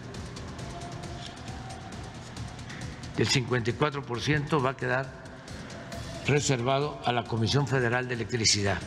Eso en cuanto a generación de energía eléctrica. Bueno, y en materia de seguridad, el presidente aseguró que ya hay detenidos y órdenes de aprehensión por los asesinatos de periodistas en México. En todos los casos ya hay órdenes de aprehensión, ya hay detenidos. Pero no está ahora eh, Rosa Isela, tiene COVID y eh, por eso no se va a informar en este jueves sobre ese asunto. Ayer se registraron 91 homicidios en todo el territorio nacional. El presidente aseguró que el 75% de estos asesinatos están vinculados al crimen organizado.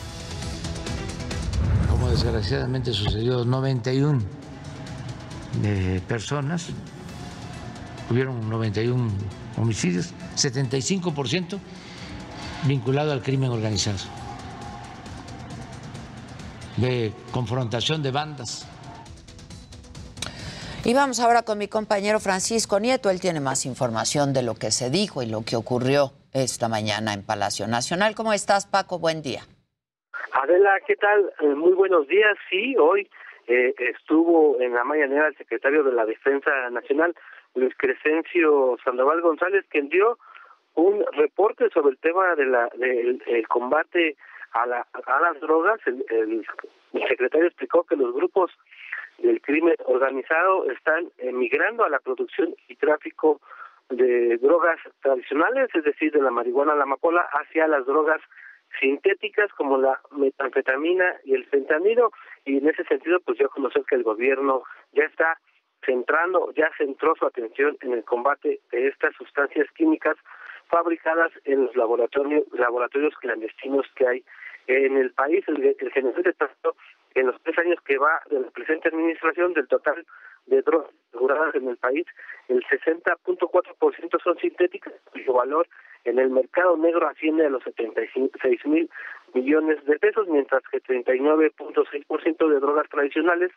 que deja una ganancia de 50 mil millones de pesos. También el presidente eh, eh, negó eh, que por el momento la posibilidad de legalizar el cultivo de la marihuana o la amapola sea una realidad. Explicó que es un tema que no está cerrado para su gobierno y que se decidirá lo que más le convenga a la sociedad, pero claro que al interior del gobierno no hay ningún consenso en estos momentos para legalizar la marihuana o los cultivos de amapola. Pero esto es parte de lo que ocurrió en esta mañanera, la Muchas gracias, Paco. Y en más información, líderes de tres partidos de oposición hablaron sobre el valor de la participación de los jóvenes en la política y lo hicieron ante estudiantes de la Universidad Panamericana. El reporte lo tiene Antonio Anisto. Durante el panel de diálogo político en la decimocuarta edición del Congreso de los Jóvenes de la Universidad Panamericana, los dirigentes de tres partidos de oposición hablaron sobre el valor de la participación de los jóvenes en la política y como actores de un agente de cambio. Marco Cortés, dirigente nacional del PAN, aseveró que este ámbito no es perfecto, pero es perfectible mediante la participación ciudadana y de las nuevas generaciones. Jóvenes, la política tiene que ser creativa, la política tiene que ser innovadora, la política tiene que ser disruptiva. Por su parte, Alejandro Moreno, dirigente nacional del PRI, exhortó a los jóvenes a tener mayor interés en la política y en las problemáticas que actualmente aquejan a los mexicanos, pues las nuevas generaciones son las que marcarán una tendencia. Hay que tener actitud, hay que tener carácter y hay que tener voluntad inquebrantable. Lo que ustedes se propongan lo van a lograr, pero hay que enfocarse en lo que uno quiere. Asimismo, Jesús Zambrano, dirigente nacional del PRD, señaló que la política es un espacio que se ha estereotipado de manera negativa. Sin embargo, participar activamente en ella es una forma de incidir en el progreso del país. La principal enseñanza que me ha dejado a mí la vida es haber aprendido que no hay que ser mediocres, que hay que buscar ser siempre de los mejores, prepararnos para ser de los mejores. Para Me lo dijo Adela, Antonio Anistro, Heraldo Televisión. Bueno, les adelanto de que hay que estar pendientes y bien atentos. El día de hoy jueves, el Instituto Nacional Electoral, el INE, realiza el segundo gran foro sobre la consulta de revocación de mandato. La Comisión Nacional de los Derechos Humanos presenta su informe diagnóstico sobre las condiciones de vida de las mujeres privadas de su libertad. La Comisión de Vigilancia de la Auditoría Superior de la Federación tiene una reunión con el auditor David Colmenares para el análisis del informe general de la cuenta pública 2020. Atentos en el mundo, el secretario general de la Organización del Tratado del Atlántico Norte, la OTAN, presenta su informe anual sobre el organismo en medio, esto en medio de las tensiones por la guerra en Ucrania. Y el ministro de Exteriores ruso visita China para participar en una conferencia de países vecinos de Afganistán.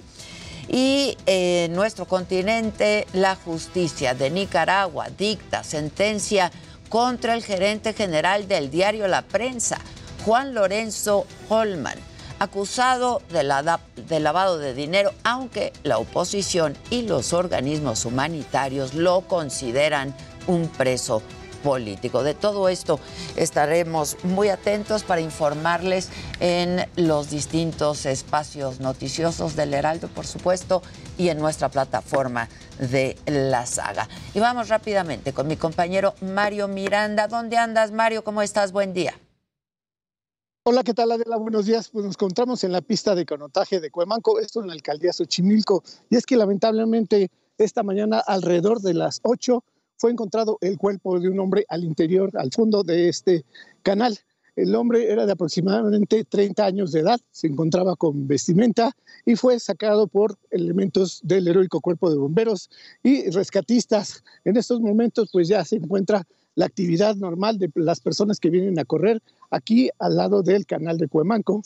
Este hombre, pues, nos comenta a las personas que aquí, que se lo encontraron como a las 8 de la mañana, vieron flotando el cuerpo, por lo cual decidieron hablar a los equipos de emergencia, los cuales se trasladaron a este lugar, aquí en la alcaldía Xochimilco, para retirar el cuerpo de esta persona, la cual hasta ahorita está desconocido de la. Híjoles, bueno, pues estaremos atentos, ojalá lo encuentren a la brevedad. Vamos a hacer una pausa y al regresar vamos a hablar con Jorge Romero. Él es el coordinador de los diputados del PAN y vamos a hablar justo sobre la reforma eléctrica. Al volver, no se vayan.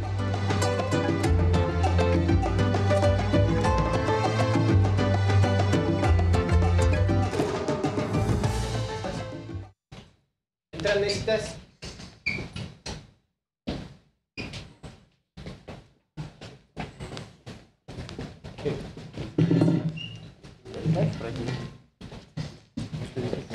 Hola, manita. Hola, manita.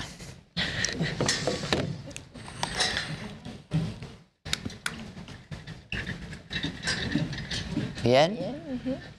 Pasamos, chicos. Ojalá. ¿Es es- otras botas? Sí.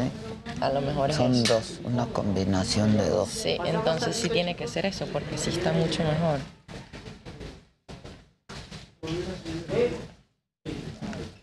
¿Cómo? ¿A qué hora viene?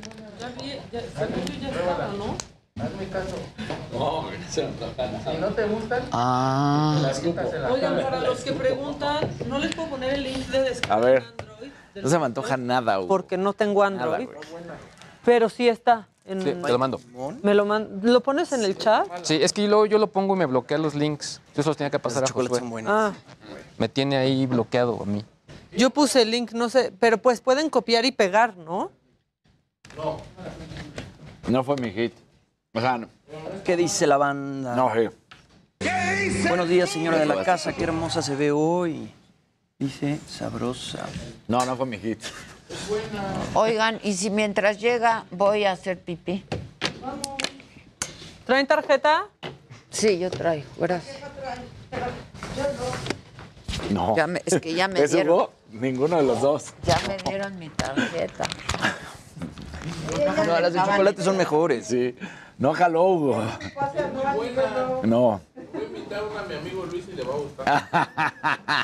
O sea, no está mal, pero solo en el Es caso que de que nos regaló no una haya... galleta de príncipe de limón. Le digo, no, o sea, le Ah, dije, eso está re feo.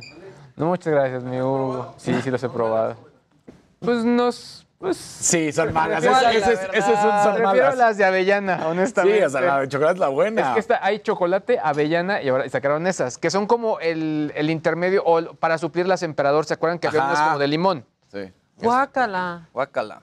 Pero eso no se me antoja. A mí no, me gustan no me las gustó. cosas de, o sea, los panes o galletas con sabor a, fru- o sea, los de limón o de naranja. De naranja. No me gusta. O sea, los panquetes tampoco, nada. Como era que No. fue el cumpleaños de Maya, le regalaron bueno, un pastel de tres leches, pero son de los típicos que conforme va pasando el tiempo saben mejor. Ayer Ah, lo probé. Se van haciendo más pegajositos. Está buenísimo, buenísimo. No, no, no, no, no. También las Oreo luego sacan de muchas cosas raras, güey. Sí. Las Oreo sí, también. Hay, Hay unas de, De menta. Ah, Sí. Ah, de matcha, creo. Ah, sí, sacaron unas de matcha, es cierto. Es que a mí el sabor pay de limón solo me gusta en el un pay, pay de limón, claro. Y a mí, por ejemplo, cuando es Y yo soy fan del pay de limón, creo que es mi postre así. En Starbucks me gusta mucho el, sabor, el de eh, el pumpkin latte. Soy Pumpkin fan. Spice Latte, ¿no? Sí.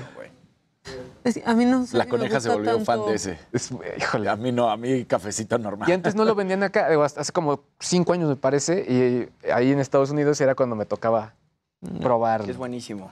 Mar dice, Maca, no soy gay, pero me gustas mucho, me encanta verte. Pues eres tantito gay. Lamento informarte. Pues, Por lo menos conmigo, pero eres tantito gay. O sea, eh, ¿Qué les pasa? Las piruetas eran buenísimas. Ah, esas eran las de limón, claro. Eh, buen día, llegando a casa, entrando a hacer pipí, te conectas y Adela va a hacer pipí. Están, están conectados. claro. Claro, Están conectados. ser el Kit Kat de lemon pie. Pay de queso con piña. Están diciendo. No, pay de limón. ¿eh? La piña tampoco es mi cosa favorita. La, A, piña a en me general, gusta la así fruta no te sí. gusta? O sea, pero... En taco de- del pastor. El taco del pastor. Ah, sí, te pero yo así, sí puedo comer sí, piña solita, pero mezclarla con otras cosas y eso, sí, no. O sea, un, un panque así solito de mantequillita, qué rico. Pero que tenga cascarita de limón o de Ay, sí, no. naranja, ya. ¿Y el ya. pay de queso? Ah, sí, me gusta el pay. Un cuernito de, de así recién hechecito de mantequilla. cuernito. Oh. Los brownies de maque. Ah, sí, cómo no.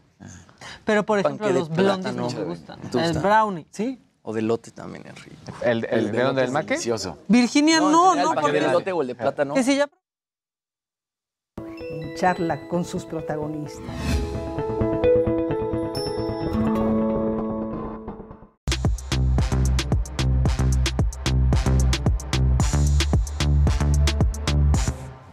Estamos de regreso, banda. Eso. Oye, este, ¿qué está, está pasando algo con los NFTs? Pues muchas cosas. Mira, la primera es que esta nota sí dije, esto ya es el colmo, pero es un cuate que se llama Sting Van Schaik. Espero que mi eh, flamenco haya sido bueno. eh, es un estudiante de la Universidad de La Haya de 21 años que de plano dijo, pues yo voy a vender mi alma en NFT. Entonces, tal cual lo puso ahí en una página, en una plataforma que se llama OpenSea. Y pues básicamente pues está pidiendo que la gente le pague. Eso sí tiene restricciones. ¿Cuáles son las restricciones? Dice aquí, no puedes sacrificar u ofrecer dicha alma. Ok. Eh, esto no- la lo puedes aclaran. vender, eh, digamos, no, y no lo puedes hacer ni en su totalidad ni en parte. Además, no puede ser, eh, digamos, lo tienes que mantener ante ninguna deidad, es decir, no puedes decir, esta alma ahora se va a ir a, a quizá alguna religión, etcétera. no. O sea, pues es una jalada, honestamente. Obviamente le ha ido muy mal, ha recaudado o- o únicamente le han ofertado 378 dólares. Y aquí el punto es a dónde estamos llegando con el tema de los NFTs. O sea, ya se ha empezado a devaluar. Y el dato no es gratuito porque incluso ya hay quien está investigando y dicen que un tercio de los NFTs que se han ofertado a nivel mundial han, eh, digamos que, perdido su valor. Es decir, de Claro. si en este momento se han ofertado, por ejemplo, 8.400 colecciones, ya el 30% de plano pues no vale nada, porque nadie ha ofertado nada por eso. Y es que no es- están jalando. Como que todavía no, están se jalando. entiende bien, ¿no? No, ¿Será ¿sabes eso? Es el Yo creo tema que de más que bien- son obras de arte. Yo- o sea, deberían ser obras Yo de creo arte. que más bien tiene que ya. ver con que son tantas que de pronto es, pues ya, ya no, ya no tienes Claro. un diferenciador, a menos que sea de un artista. Creo Es que eso. a- ahí sí ya. Alguien que vende fotos de su perrito o vende su alma o etcétera, ¿por qué Sí, exacto. va a ser considerado un objeto de valor? Es lo, que- o sea, no sé lo que decíamos hace algunas semanas, ¿no? No, Si y hay almas que no valen eso. No. Exacto. O sea, No, no sé además. si- ahora, imagínense 375 cuánto ofertarían dólares por el hasta alma de Bansky, ¿no? O sea, si, seguimos con el ejemplo, ¿no?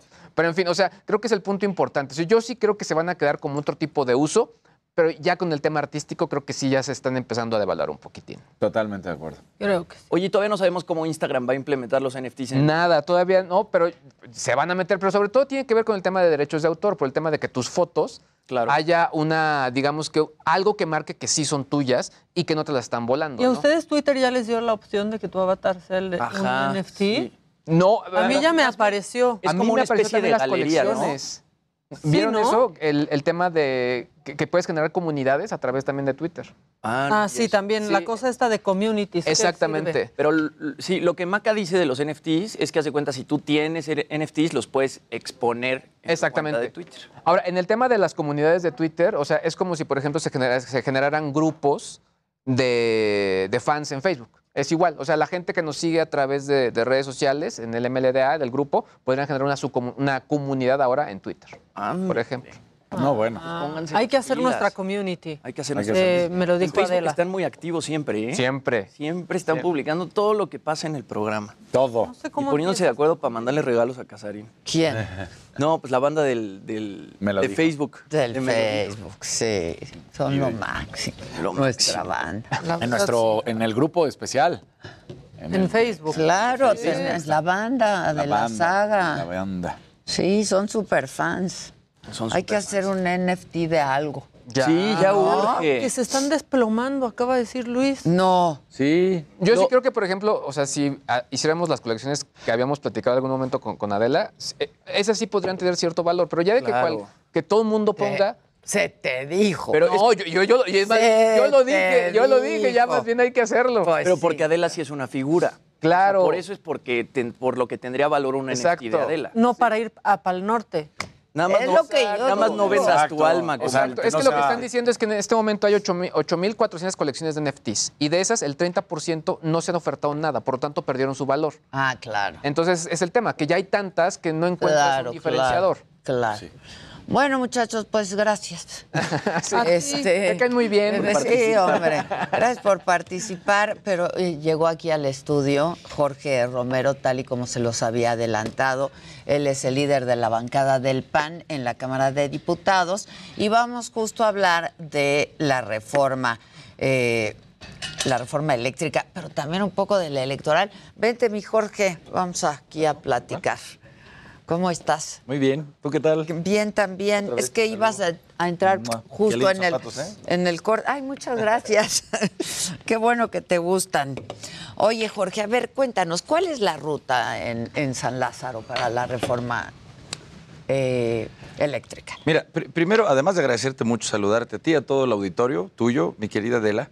Este, a nosotros como oposición, primero hablo como PAN y después como oposición, sí, sí nos llamó mucho la atención porque por donde lo veas, para nosotros esto es un albazo. Sí lo es. Esto es querer hacer ah, algo tan importante como es una reforma eléctrica de manera express, con sus prisas, que no es ninguna novedad para nosotros. O sea, ¿eh? como, Así como dar el albazo, ¿no? Sí, More? mira, déjame ponerte solo un comparativo. Hicimos un parlamento abierto donde fueron cientos de personas, especialistas, Adela, los que de a de veras le saben, mucho más que un legislador, empezando por mí. Este, fueron más de 150 horas, fueron 45 días de escuchar especialistas.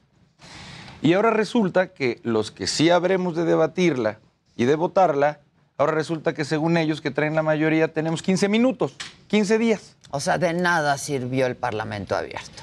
Pero que además, Adela, a eso le sumes que casi casi escuchemos en una mañanera, por más disposición que las y los diputados de Moreno nos digan, de Morena nos digan a nosotros que tienen para evitarla, para modificarla.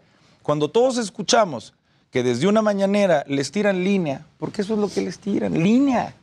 O sea, las y los diputados de Morena, pues lamentabilísimamente cumplen las instrucciones del presidente y, y les hace la humilde recomendación de que no le muevan ni una coma. Ni una ya, ya sabemos lo que es una, una humilde recomendación del presidente para eso.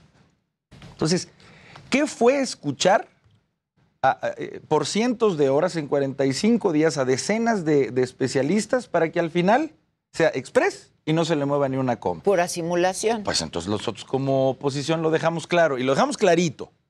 Con esa redacción original por regresiva y por peligrosa para este país, con la oposición no cuentan, la oposición no va. ¿Toda la oposición está junta en ello? Casi te lo puedo asegurar. ¿Sí? Es más, le quito el casi. Lo aseguras. Así como, así en estos términos. Porque, a ver, hay que cambiarle, supongo, incluso más que una coma, ¿no? ¿Cuáles, ¿Cuáles dirías que son los cambios fundamentales que se le tienen que hacer a esta reforma? Mira, si- sinceramente, eh, Adela, nosotros lo que vamos a tener es una propuesta alterna. ¿Y qué es la que nosotros estamos construyendo? Que es 180 grados distinta a la actual. ¿Por qué? Porque mira, este, esta es una reforma muy compleja, que, que- en la que puedes entrar a muchos detalles muy técnicos, a veces difíciles de explicar, pero yo, si, si yo intentara explicarla de la manera más sencilla posible, hay dos visiones. La visión de este gobierno y la visión que nosotros tenemos. Así, de- insisto, hipersimplificadamente. La versión de este gobierno gira en torno a una idea. Tiene que haber soberanía energética. O sea, en México nosotros no podemos depender de nadie que no sea el Estado, el gobierno, para tener energía. Y nosotros como oposición decimos que claro que estamos a favor de la soberanía energética. ¿Quién va a decir lo contrario? Pues claro que nosotros queremos no depender de nadie para tener energía. ¿En qué es en lo que no coincidimos? En el cómo vamos a tener esa soberanía. Porque ellos lo que pretenden es que sea mediante un, lo quieran disfrazar como lo quieran disfrazar, es mediante monopolizar la producción de electricidad en donde sea hiper preponderante la producción de la CFE y apenas puedan participar los particulares. La iniciativa privada. Así es, cuando nosotros creemos exactamente en un modelo contrario que además es el que respalda la Constitución, Adela. En nuestro artículo 25 de la Constitución se señala que para que México se desarrolle económicamente, tiene que concurrir el sector público, el gobierno, claro, privado? más el sector privado. E- Es, eso es lo que desde nuestra Constitución tenemos determinado para desarrollarnos económicamente. Porque si no, de, de- de otra manera, pues la, la CFE no va a poder. Déjame decirte un Porque ejemplo. e- eso es lo que la gente, pues hay que explicar, ¿no? Hoy la CFE produce el 30% de la electricidad. Los privados producen... todos y que se requiere en este país. No, no, no, ¿Cómo de la noche a la mañana vas a pretender producir el El- otro 70% que no produces? Primero. Segundo, hoy la CFE es la que produce más caro y más sucio. Ellos prefieren quemar combustóleo. Ellos prefieren quemar carbón. Y los privados desde hace décadas le han apostado a lo eólico, a aprovechar el viento, a aprovechar el sol, que además es más barato. O sea, es más limpio y, Y es más más barato. barato. Y el otro es más caro y más contaminante. Es evidente que nosotros no estamos a favor de que se estatice la producción de electricidad. Nosotros no estamos en contra de la CFE. Nosotros estamos a favor de que la CFE siga produciendo, pero 30% compitiendo. O un poco más, si se puede. O, pero- o imagínate que la CFE, como empresa productiva del Estado, que es su tipo jurídico en la Constitución, fuera ganándoles a los privados, fuera teniendo mayor producción, más barata, más limpia, se le empezaría a comprar más a CFE, pero porque gana compitiendo, no porque se impone estatizadamente. Con muchísimas aristas yo te podría decir que esa es la reforma energética. Ok, ahora, de ocurrir y de pasar como, como quiere el presidente, eh, ¿en qué se traduce esto para, pues para todos nosotros, para la población? ¿En energía más cara? ¿En qué se traduce? O sea, Si ¿vamos pasara- a pagar más por la energía si llegara a pasar? Si pasara, Que, que se ve difícil. ¿no? Este, yo, yo, yo estoy convencido que pasaría. No es que lo deseemos, Adela, de verdad, no, no, no, no, no quiero venir aquí como, como panista, como oposición, este, a ser apologista de que nos vaya mal. No es nuestro deseo, pero lo que nos ha demostrado la historia mundial es que si tú monopolizas y si tú estatizas, si ya no tienes órganos reguladores, ya vas a poder poner el precio que tú quieras. Y de una u otra manera va a acabar pagando una energía más cara y más sucia, tú y yo y toda la gente que nos ve, por una simple y sencilla razón. Porque este gobierno también tiene su bandera de no subir los precios, aunque cuesten más. Entonces lo que se hace para quedar bien es subsidiar. ¿Y de dónde crees que sale el subsidio?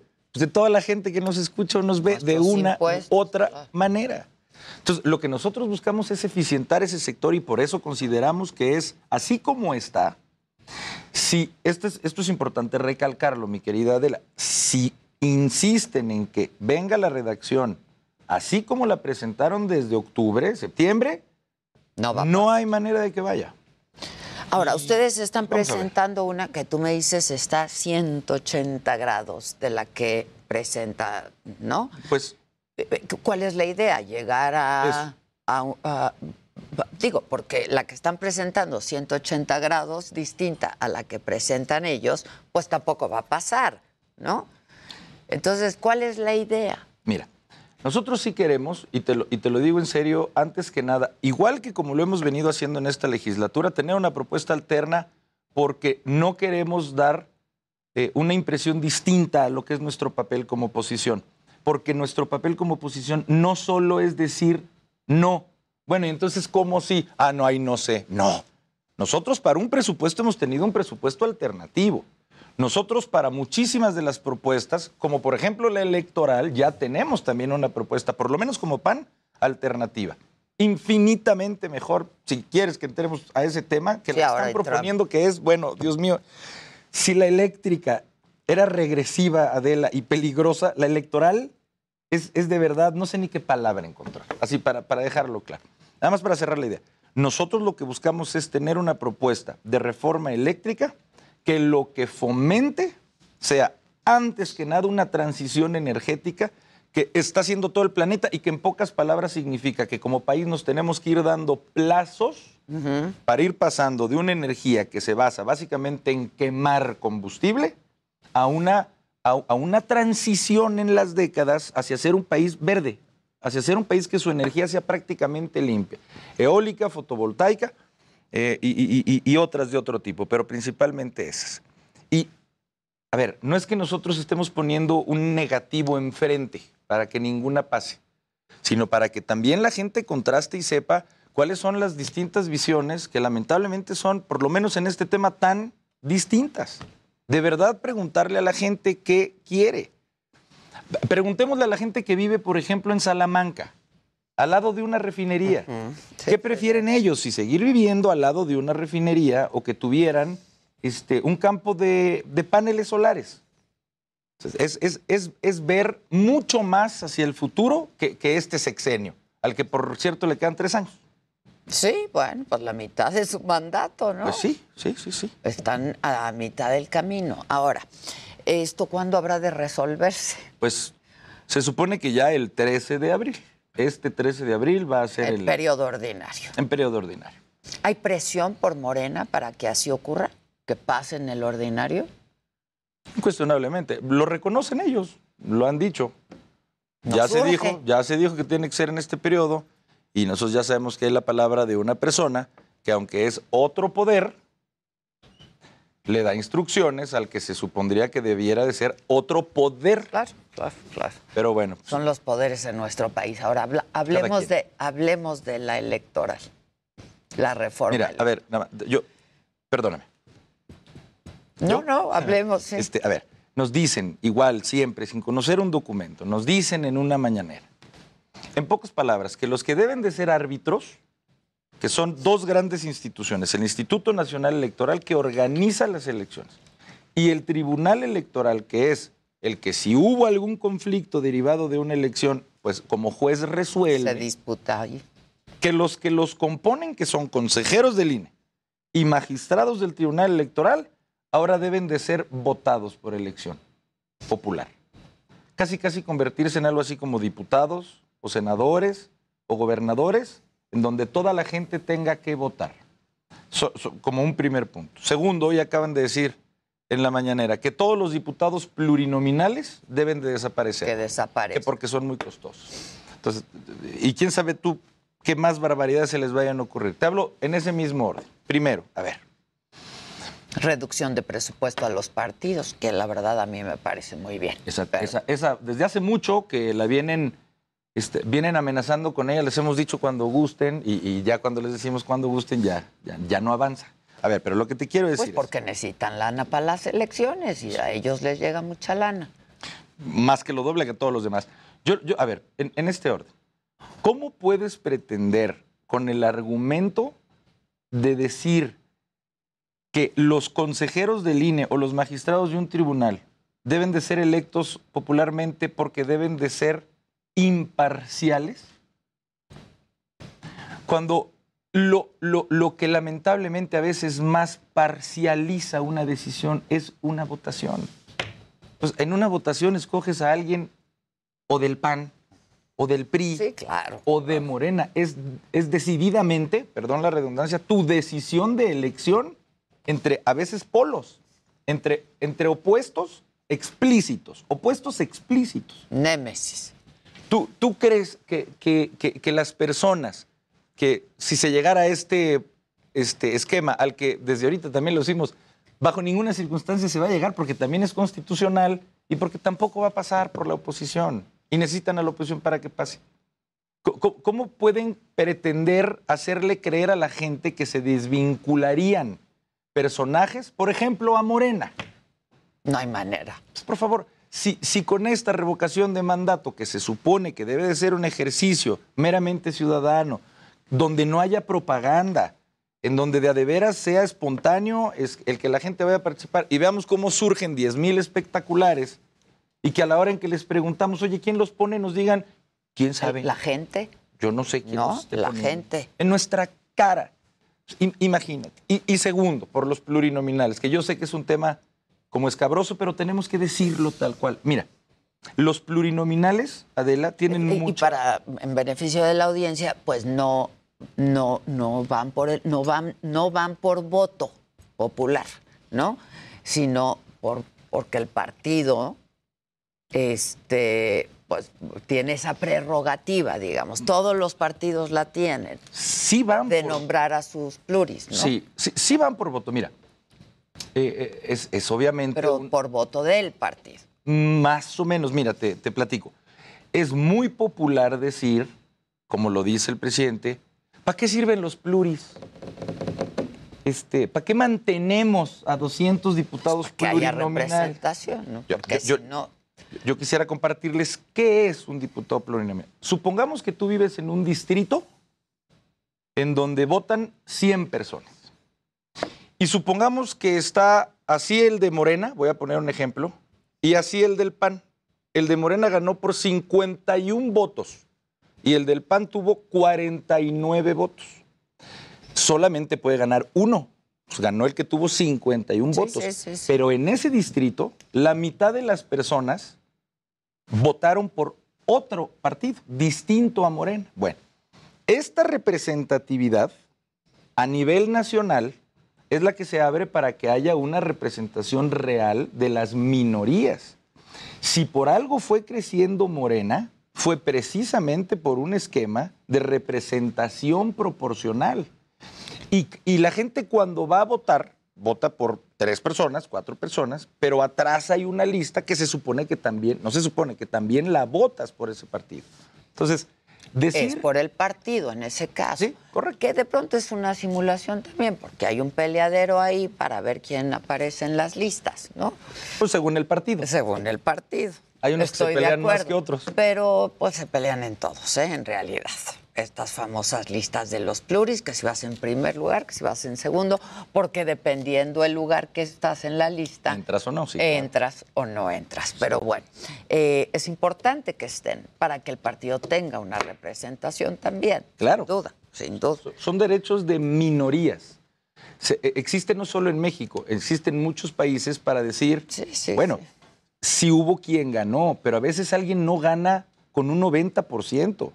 A veces alguien gana un punto, por un punto. Y se tiene que representar proporcionalmente a toda esa a, gente, toda la demás toda la gente que demás votó por otra opción. Exacto. Ahora, ya tocabas el tema de la revocación de mandato. ¿Vas a votar? Yo no. No vas a ir. Yo no. ¿Por qué? Porque yo lo he dicho desde un principio, así lo pensamos desde mi partido y desde muchos otros este, espacios, que esto es una manipulación de la ley, de lo que realmente es una figura importante, eh, de lo que realmente fue un avance muy, importante, que era establecer en la Constitución, en la fracción novena del artículo 35, una revocación. La de figura de la revocación, importantísimo. se convirtió en una campaña de, de una persona que no ver, tendría la por qué estar en revocación de mandato generalmente la pide la oposición, Por favor, ¿no? ¿dónde estamos? A ver, esto es un cuadro de Dalí. A ver, mira, la revocación de mandato es precisamente para cuando alguien que lo está haciendo terriblemente mal y que la mitad del país ya dice, no puede ser que siga esta persona, sea el derecho de la, de la gente inconforme el empezar a reunir firmas para pedir que se vaya, no que se quede. Esa debió de haber sido la pregunta. ¿Quieres que se vaya sí o no? Sí es que se vaya, no es que se quede. Y ellos voltearon al revés la- las cosas, lamentablemente avalado por una Suprema Corte de Justicia que les permitió que la pregunta, Sí, sí, sí. absolutamente contrario a la Constitución, en lugar de preguntar, ¿quieres que se vaya? Ahora la ¿Quieres pregunta que sea, se? ¿quieres que se quede? Sí, sí, sí. Y que todas las firmas, en lugar de que fuera ciudadanía inconforme, las consiguiera su partido. Digan lo que digan, su partido. Que además el resultado no va a ser vinculante. Ni de chiste. Según O la Constitución tiene que haber el 40% del listado nominal, esos son 36 millones de personas. Pero aunque las obtuviera, no va en este, en este, en esta administración, no entra para esta administración. A ver, nosotros lo que estamos convencidos y que irónicamente Adela ahora ya los tiene muy preocupados porque lo que ellos quieren vender es el hipertriunfo. 99% versus 1% quiere que se quede. Sí, nada más que ahora lo que nosotros calculamos, y ellos también, y lo saben, es que va a haber realmente una muy baja participación.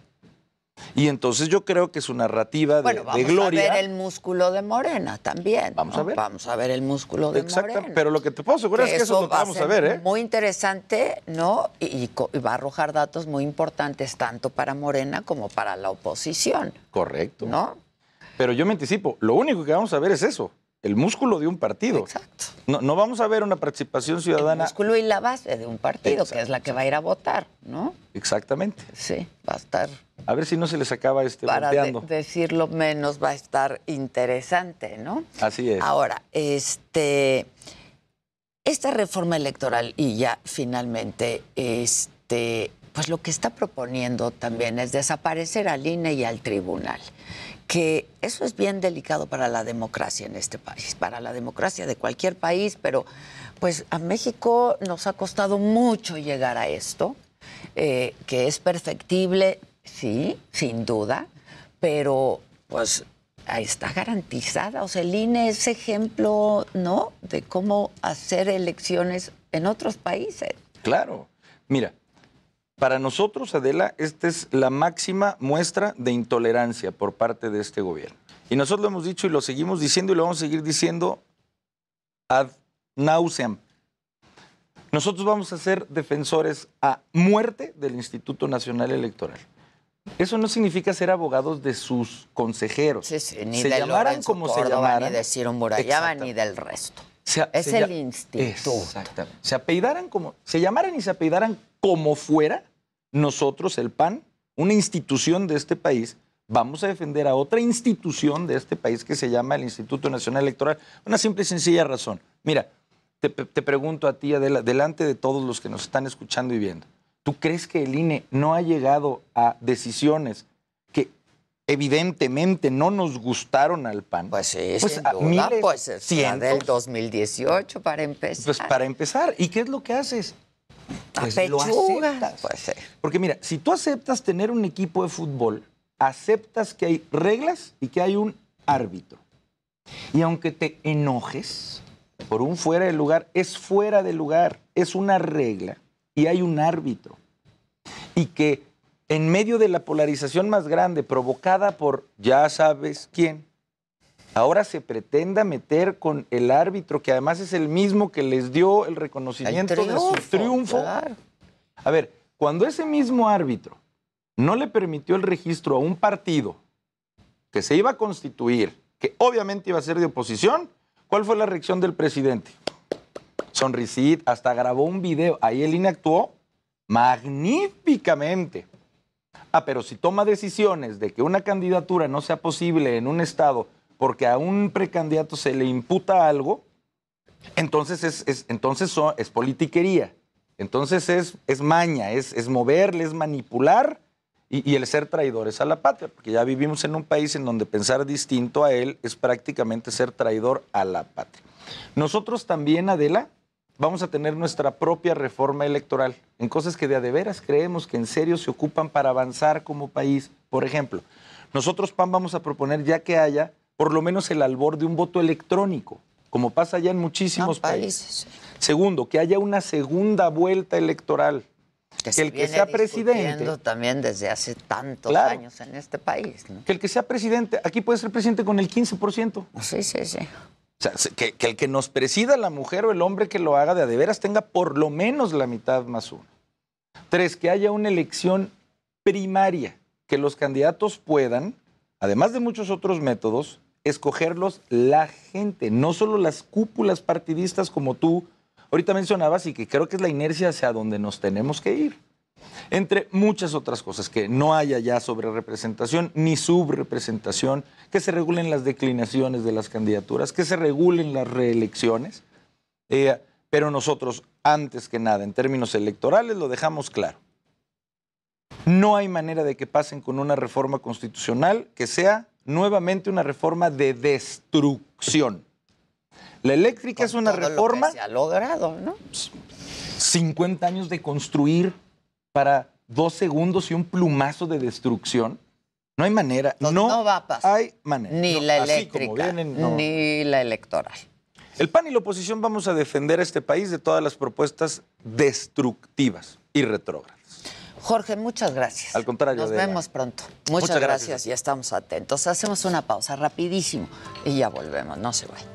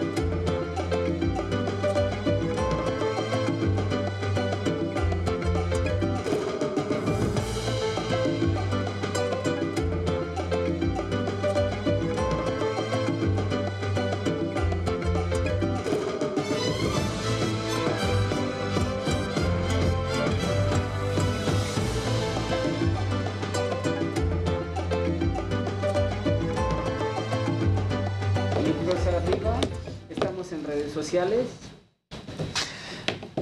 Vente, mi Rafa. No, vienes refulgente con ese saco. Hombre, gracias. ¿Seguro? Se apasionaron muchísimo en el chat. ¿Sí? Muchísimo con esto. Este, que si no van a votar, que qué despropósito, otros que sí van a votar. Hola. Este, que los ¿Tú vas a panistas votar, Rafa? extrañan a Felipe. De ningún modo. Pues ni habrá casillas cercanas, yo No, creo. Espero que no. O sea, la que nos toca siempre. No, esa no. Seguro Acabamos de no va a setear y- estar. y las- Fácil no va a estar. ¿Ustedes van a votar? No. No. Yo ni voy a estar. No,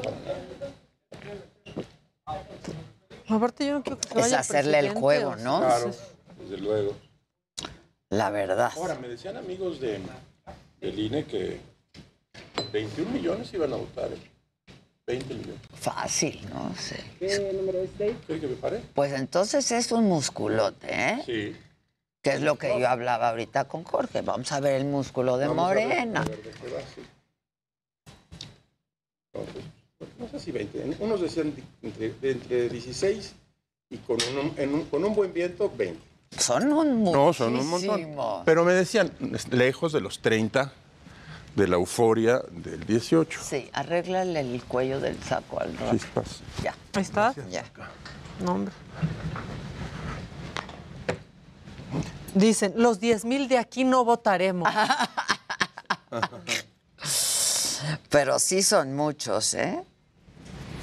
Pues muchísimo. Sí, son muchos. Que invites a Mariana Moguel para hablar de la carta. de- Y que invite a Lili Telles. Ya la invité. Ya la invité, que después de la veda. Va a venir.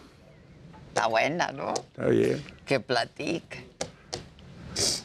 1.30. Dicen 10 mil votos menos con los de aquí.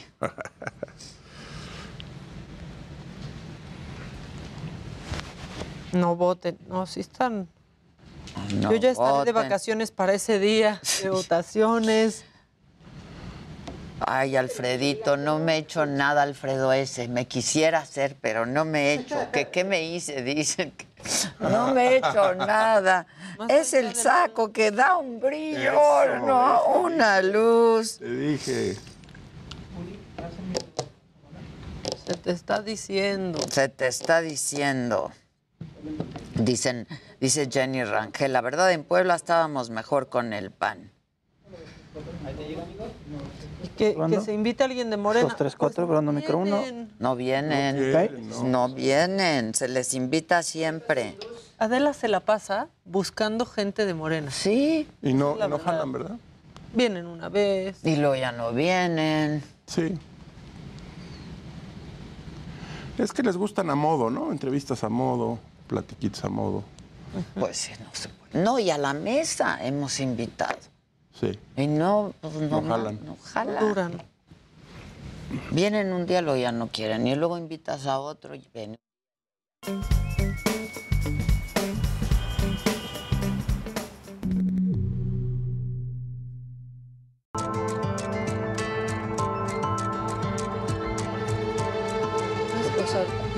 Eso lo de nada más Vicente. lo de Vicente Fernández. Bueno, pues ya estamos aquí con media mesa. Media. Exacto, esperando al señor Zavala, pero, Pero la, la buena, la media pero buena. la media buena. Rafa Pérez Gay, ¿cómo estás? ¿Cómo te va de la hola, Maca? Hola, Rafa. Oye, pues es que justo hablaba yo con, eh, con Jorge de la reforma eléctrica, de la reforma electoral, Sí. ¿no? de la revocación de mandato. Y hablábamos en el corte de si tú vas a votar o no vas a votar. No, yo no voy a votar. Ya llegó. Ah, ya, ya va Ya chifló. Anda míralo. chiflando desde que entró. Mira, con viene. su casco y aquí como si nada. Recepción y Llegaste piden- tarde. A mí ni me dejan entrar luego. piden- El otro día, no la El dejaban. otro día que, no le me... va- que te iban a hablar y dije, pues está en el programa. ¿cómo Sí, no, a mí no. Pues si a mí no me dejaban entrar, hijo. Ya teníamos a la de Pero confianza. ya dijimos que la media mesa buena estaba presente. Ya estaba completa, Eso se dijo, eso se completa. afirmó No me aquí. extraña. ¿Cómo De estás, Zavala? siempre anda metiendo los Yo ni hablé. A todos, A ¿eh? todos. a todos. Al que esté ausente. Como veda, sí, Exacto. Que si vas a votar, Zavala. Este, ¿por qué? En la revocación, en la revocación. No, creo que no, creo que no. Claro que no. Pues no, porque mi voto no va a tener ningún sentido, ¿sabes? Eso es. Pero ningún voto Ni- va a tener. eh, no, exacto, ese es el- sentido, creo que o ese sea, es el problema. Ni el tuyo ni el de Mira, los- nadie. la- normalmente las consultas se hacen para cuestiones de políticas públicas. ¿quieres que pase el tren por aquí? ¿Quieres que hay un aeropuerto acá? Te ponemos un tren Maya en, e- en esta cosa, te ponemos una refinería y pues tú votas, porque sí o porque no, y eso va a tener un- una consecuencia. Aquí no hay ninguna. O sea, tu voto no se vincula a ninguna decisión. Entonces, bueno, No pues, va a ser Es una payasada, sí, sí. No es vinculante, no Exacto. tiene sentido. Para mí, no, yo no voy a ir a votar porque no tiene ningún sentido. Sí tiene un sentido político, que es muy importante, y platicábamos hace unos minutos. Ahí sí empezaron muy temprano. Claro. Punto de las 11. Eh, pues, güey, ¿a qué hora se te citó, hijo? Sí, 10.55. Ahí está. Ahí está. Bueno, dice, dicen que puede haber 15 millones de votantes o poco más. Pues son muchos. Es mucho. Pues Son números alegres, pero pues a lo mejor son los que traen ellos, ¿no? De buena fuente lo traigo. No. Ah, sí. Pues dijo que algunos. es que No, no, son. Se oyó son en gente- el chat. son- no, son gente. Amigos del INE consideran que puede haber 15 millones de votantes. Bueno, si pones a los gobernadores a operar. Exactamente. Que es lo que yo dije. Eso es lo Vamos a ver el músculo de Morena, ¿no? Sí, sí, sí, que sí, sí lo saben. Que, que es información que sirve. Bueno, sí. para unos para y para otros. Claro, claro. Pero mira, dado la, la- la eficiencia de los gobiernos de Morena, pues yo lo veo un poco complicado. ¿no? Si, si me dijeras, hoy son los gobernadores del PRI ¿Cuánto les de hace 10 años, bueno, pues sí. Ah, no, No, sí te van a sacar a toda la banda a votar, ¿no? Pero ¿tú crees que Cuitláhuac García va a sacar un millón de votos? No, creo- no lo creo. Permíteme ponerlo Entonces, en ¿tú, crees que van a votar menos? Yo creo que eh, van a votar. Pocos es un planteamiento. Fíjate cómo se ha ido desarrollando. Yo los veo ya muy apurados. En términos de que vaya a ser un fracaso muy sonado. ¿no? Ha ido cambiando el tipo de propaganda que se ha hecho sobre el asunto, que empezaba con preguntas que nadie entendía. Sí, Entonces, es- es lo que y ya ahorita lo que tenemos es una abierta propaganda electoral. Absolutamente. ¿no? Es propaganda, tenemos, es propaganda. eh, digo, aquí en la Ciudad de México hay este por pues, todo. donde veas Por donde veas hay. mantas, volantes, Sí, mantas de que hablo, todo. de que no está solo, de que y entonces están poniendo una ¿Y serie quién de las elementos. puso? Pues yo ¿Quién creo que la sabe la gente, ¿no? Ah, o sea, ciudadanos. la gente, a ver, tú dices, la "Híjole, ¿qué gente que hoy?". me quiere. Ah, ya sé, voy a poner una manta que diga AMLO no estás solo. Así millones, ¿no? Exacto. Fíjate, ese es un dato importante. ¿Por qué ponen eso? ¿Por qué él no está solo? Porque se está quedando. Pues no lo sé, ¿no? O sea, es una pregunta Pero tú crees que es por No, preocupación. porque yo creo que es, yo creo que es un lo que el presidente quiere es reafirmar su liderazgo. Sí. ¿no? Es lo que quiere. Y en esos términos, eh, él quiere poner su lucha. Oye, pues yo estoy luchando contra los intereses de siempre, contra los malos, etcétera, contra los medios de comunicación, contra los empresarios, etcétera. Y, Y no me están dejando. Y no me están dejando. Entonces, ¿qué quiero? Pues necesito del apoyo del pueblo. Y ahí viene el, el no está solo. Aunque yo pienso que sí está solo. Cada vez más. Porque así les pasa a los A los presidentes. presidentes se van quedando Es un solos. movimiento que no tiene eh, pierde, es decir, va pasando el tiempo. Gobernar es entrar al descontento siempre. Siempre. En todos Claro. los países, de todos los Se lugares. va desgastando, Y, es y el, y desgaste presidente está en natural eso. también. Y el presidente no quiere perder ese liderazgo. Y las reformas que quiere impulsar y que está impulsando van a ser muy difíciles de sacar. Es decir, tanto la eléctrica Como la electoral. como la electoral. Que la, y la, la Ya no sé electoral, cuál es más. la electoral es una cosa realmente regresiva Es un peligro. para ir No, ni a Echeverría hizo 45 O sea, años atrás. es un- Si quieres quitar a los plurinominales, que en 1977 se pusieron precisamente para que el partido hegemónico no barriera. Uno. Dos. ¿Por qué 20 mil millones de pesos? Que sean 10 mil millones de pesos. Y luego, realmente, esta idea de que... El pueblo no- eh, eh, de- de que- vote de para. que el voto popular, que es un dislate realmente. Sí, es un dislate. Es una barbaridad que voten votar una, una votación abierta cuando sabemos precisamente que el IFE, el Instituto Federal, después cuando salió de gobernación, se creó precisamente para establecer un sistema de equilibrios políticos entre los partidos, es muy claro. Mira, déjame decir, ha, ha habido mucho contra los plurinominales desde hace mucho tiempo. Yo lo sé. yo estoy de acuerdo en algunas cosas, pero déjame decirte, son los que trabajan, ¿eh? O sea, los que conocen temas, etcétera, los que no pueden ganar campañas, pero que son personas muy preparadas, muy Que le lúcidas, saben, que le claro. saben, pero que tienen Que una personalidad parlamentarios. francamente antipáticos, etcétera, sí, que no ganan sí. ni en su en casa su una votación, etcétera. Son los que arrasan el lápiz para el presupuesto, para los números, para los discursos, etcétera. Los plurinominales son necesarios, aparte, para, Para la representación. Para la representación. Quitar algunos me parece bien. ¿No? Y que no sea una Pero tener simulación puro, ahora sí que puro ¿no? loquito de mayoría, pues ya vemos lo que pasa. No, eh, ¿y quiénes son? Sí, no, pues es una broma. Cuidado. Y al quitar un- una serie de plurinominales, el presidente va a llevarse esa sobrerepresentación.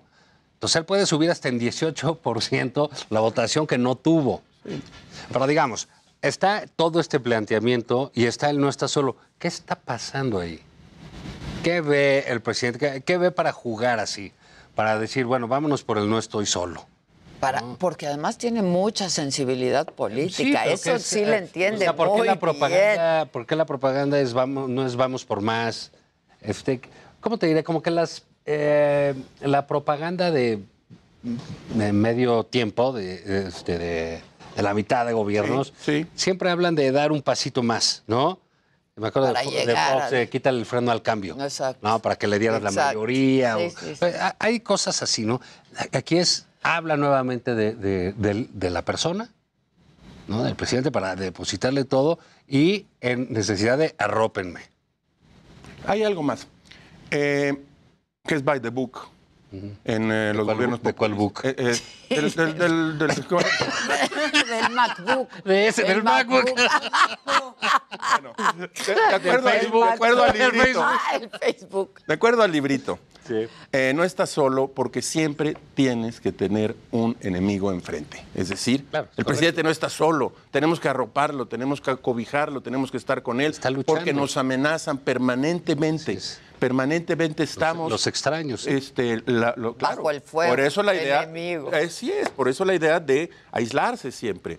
Porque lo que viene de fuera es amenazante. Entonces hay que cubrirse. Y, y- y también tiene esa idea. Entonces el presidente no está solo, hay que ayudarlo. Y, un- eh, y creo que hay una buena parte de, de esa idea. El presidente siempre está luchando contra el mal. Y él, bueno, y él su no, solo pues, representa al pueblo, sino que ya es el pueblo. Y la idea de la reforma electoral, en el fondo, es concentración de, poder, poder. una vez más. En un par... Ahora, decía, decía Lorenzo Córdoba, y creo que con buen sentido, en una entrevista dice, el sistema electoral funciona en este momento. Tan funciona que tuvimos unas elecciones en las cuales ganó el presidente y se hizo presidente Andrés Manuel López Obrador y mediante triquiñuelas o no, eh, Morena obtuvo la mayoría. Bueno, si funciona, ¿por qué lo quieres cambiar? Lo quieres cambiar porque quieres concentrar el poder y quieres que Morena sea un partido quieres uno hegemónico. tuyo. Sí, claro, y quieres preparar tuyo. y quieres preparar la elección del 2024. Eso Ahora. es lo que está ocurriendo. Si bien puedes decir no, no está solo, ya no está tan acompañado. Eso es correcto. Esa es una Eso cosa. sí, porque digamos, su voto duro debe estar sobre los 20 millones, calculo, ¿no? no, no, igual me equivoco. Sí, sí. Más ¿Qué o son menos. estos 20 millones? Pues podrían, que- si salen, son que estos, ¿no? son, me parece un son voto estos. duro en una elección presidencial donde la gente está. Sacar a la gente a votar es, tiene una complejidad fuerte. Muy fuerte. ¿no? Y Cuando vas a elegir un presidente, por eso son las, las concurrentes, por eso se juntaron, porque sale, ahí sí sale toda la gente, no sé cómo le van a hacer ahora. Pero eso significa que va a perder en promedio la mitad de su votación. Sí. Que era voto blando de 10, 15, eh, 15 millones. También si empezamos a hacer cuentas de los que se han ido por voluntad o porque los corrieron, o porque los golpeó, o porque los alejó, o porque estos colectivos ya no, ya no creen en él. O fueron por el desgaste natural. O por el desgaste natural, pues sí está más solo que antes, ¿no? Ya incluso se fue el bodoque a Houston. ¿No? Ya, ya luego allá, ¿no? Pues ya está Gertz más aislado, ¿no? Eh, eh, eh, que él, en fin. En lo que sí parece que está solo es en la batalla política, porque la oposición, permítanme que saque este tema, es una pena lo que sucedió en el Senado el día de ayer. Sí, claro. Sí. Y no es la primera vez que faltan a, a- a votaciones importantes. Lili Telles, Josefina Vázquez Mota, eh, Osorio Chong. ¿Y quieren ser Eh, presidente? eh, Claudia, y quieren ser presidente, y quieren... pues, hombre, por eso se ríe del Lego. El Lego era, una buen- era un buen meme. El, el- el- Claro, claro. Mí me estaba muy para allá hacer una maqueta y eso. ya Sí, pero el Lego estaba Pero el muy Lego pues, estaba sí, muy simpático. se me hizo- muy. cuando ya lo vi, todo dije, no, pues Buena órale. ocurrencia. Sí, sí, Pero sí. ya, ya, ya se Y luego no van a votar. Todavía decía la señora, la senadora Telles, hoy, es que si, eh, esto no hubiera cambiado con mi voto. No, pero tú tienes que estar ahí para no. votar. Es tu Pues trabajo. para Es tu eso trabajo, estás, para eso, para está, eso te No para pagamos. sacarte el claro. con el idioto del presidente del PAN, ¿no? Entonces, en ese sentido, pues el presidente sí está solo. Es el que sabe hacer campaña, es el que sabe llamar, Sí, es el que claro. sabe estar incitando y provocando el debate. Y lamentablemente tenemos esta posición que cuando se le necesita, y lo digo porque lo, lo vi en redes sociales, un desencanto de la gente que, que, que es oposición, Sí, en el sentido claro. virulenta o no, pero que está ahí este, dándole duro, un desencanto sobre las de la señora Telles, que un día antes estaba disparando con el arco, ¿Qué y luego le salieron siete hernes, pues, no sé, siete Sí. flechas, hubiera dicho, bueno. Pero fíjate, Juan, si lo que Pero dices pero- es, si lo que es dices es delicado cierto, esto, ¿eh? Josefina Vázquez No, es muy importante. tampoco votó la otra vez y dijo que también Con estaba la enferma. Bueno, ¿sabes qué? Que se quede tu suplente y ya Y vete que al hospital, vote, intérnate dos claro, meses sí. y Sí, claro. hazte un overhaul y, ya estés sal de bien, ahí. ya Pero- sí, a ya, trabajar, pero voten. ¿no? Si lo que dices es cierto, ¿Dudas lo que vamos a- eh, no lo dudo. Pero si fuera cierto en un, en un escenario político, lo que vamos a tener son unas elecciones muy competidas. Estás, puedes, pueden ustedes estar seguros, porque lo estás diciendo, es decir, la, polari- el- el- la elección del 24, falta mucho, pero la elección del 24 va a ser la actuación de la polarización que hemos vivido mucho tiempo. Muchos van a salir a votar en contra de Andrés Manuel López ese va a ser el proyecto. y No, va a ser no, una elección sí. competida, aun cuando la oposición haya hecho muy poco para tener.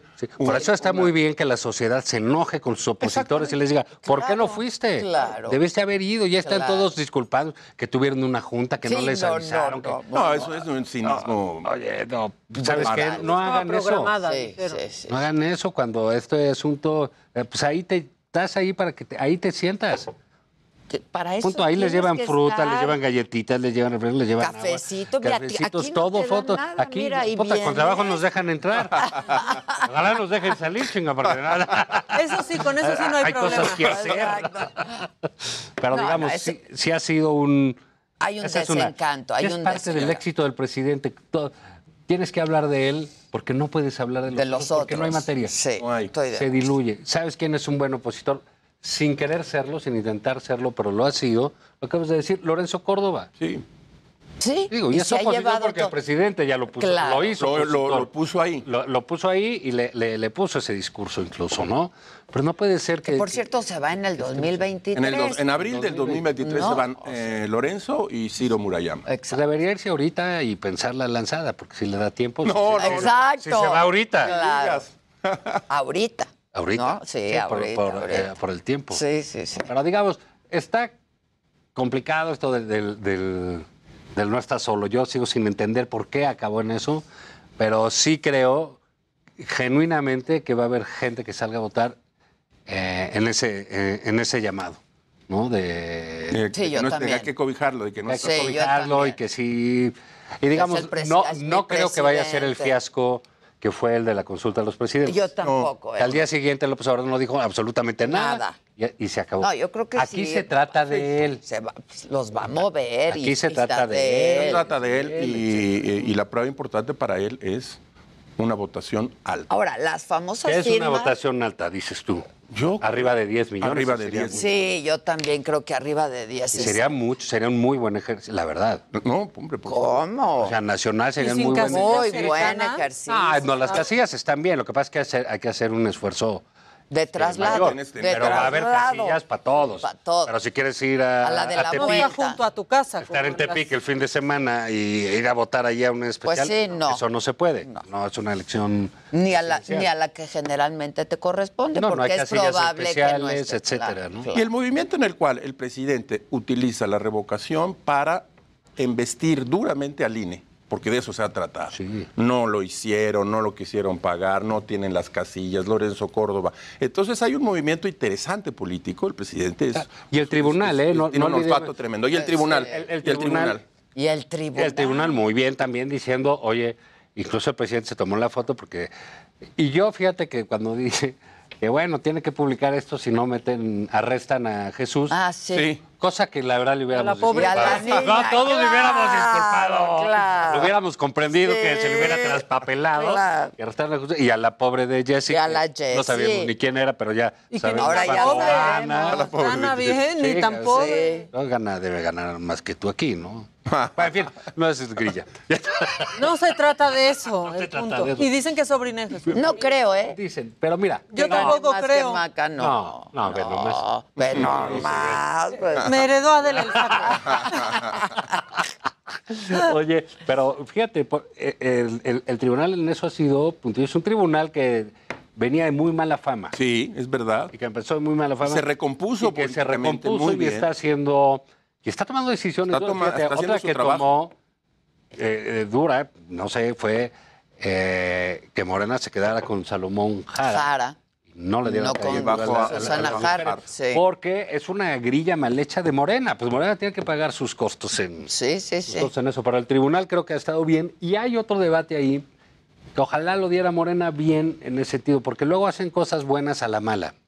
Que a mí me parece esto de cambiar el asunto de la propaganda este, e impedirla. Yo creo que los presidentes tienen derecho y los gobernadores Yo creo lo a defender sus proyectos de manera claro. abierta, sistemática Sí. y, ¿no? Sí, libremente. sí, sí. Yo y también. nuestra democracia sobreregulada, en la cual participó toda la oposición y López Obrador, por Estaba supuesto, ahí, claro. están ahí sobreregulándola, pues sí, hay que hacerla, pero no dos semanas antes de la revocación. Claro. ¿no? Así es, Porque entonces ya más ni menos. suena a desesperación, insisto, ¿no? Sí, hay un Sí, suena a desesperación. Oigan, nada más para su conocimiento, este Sandra Cuevas ya ofreció disculpas públicas.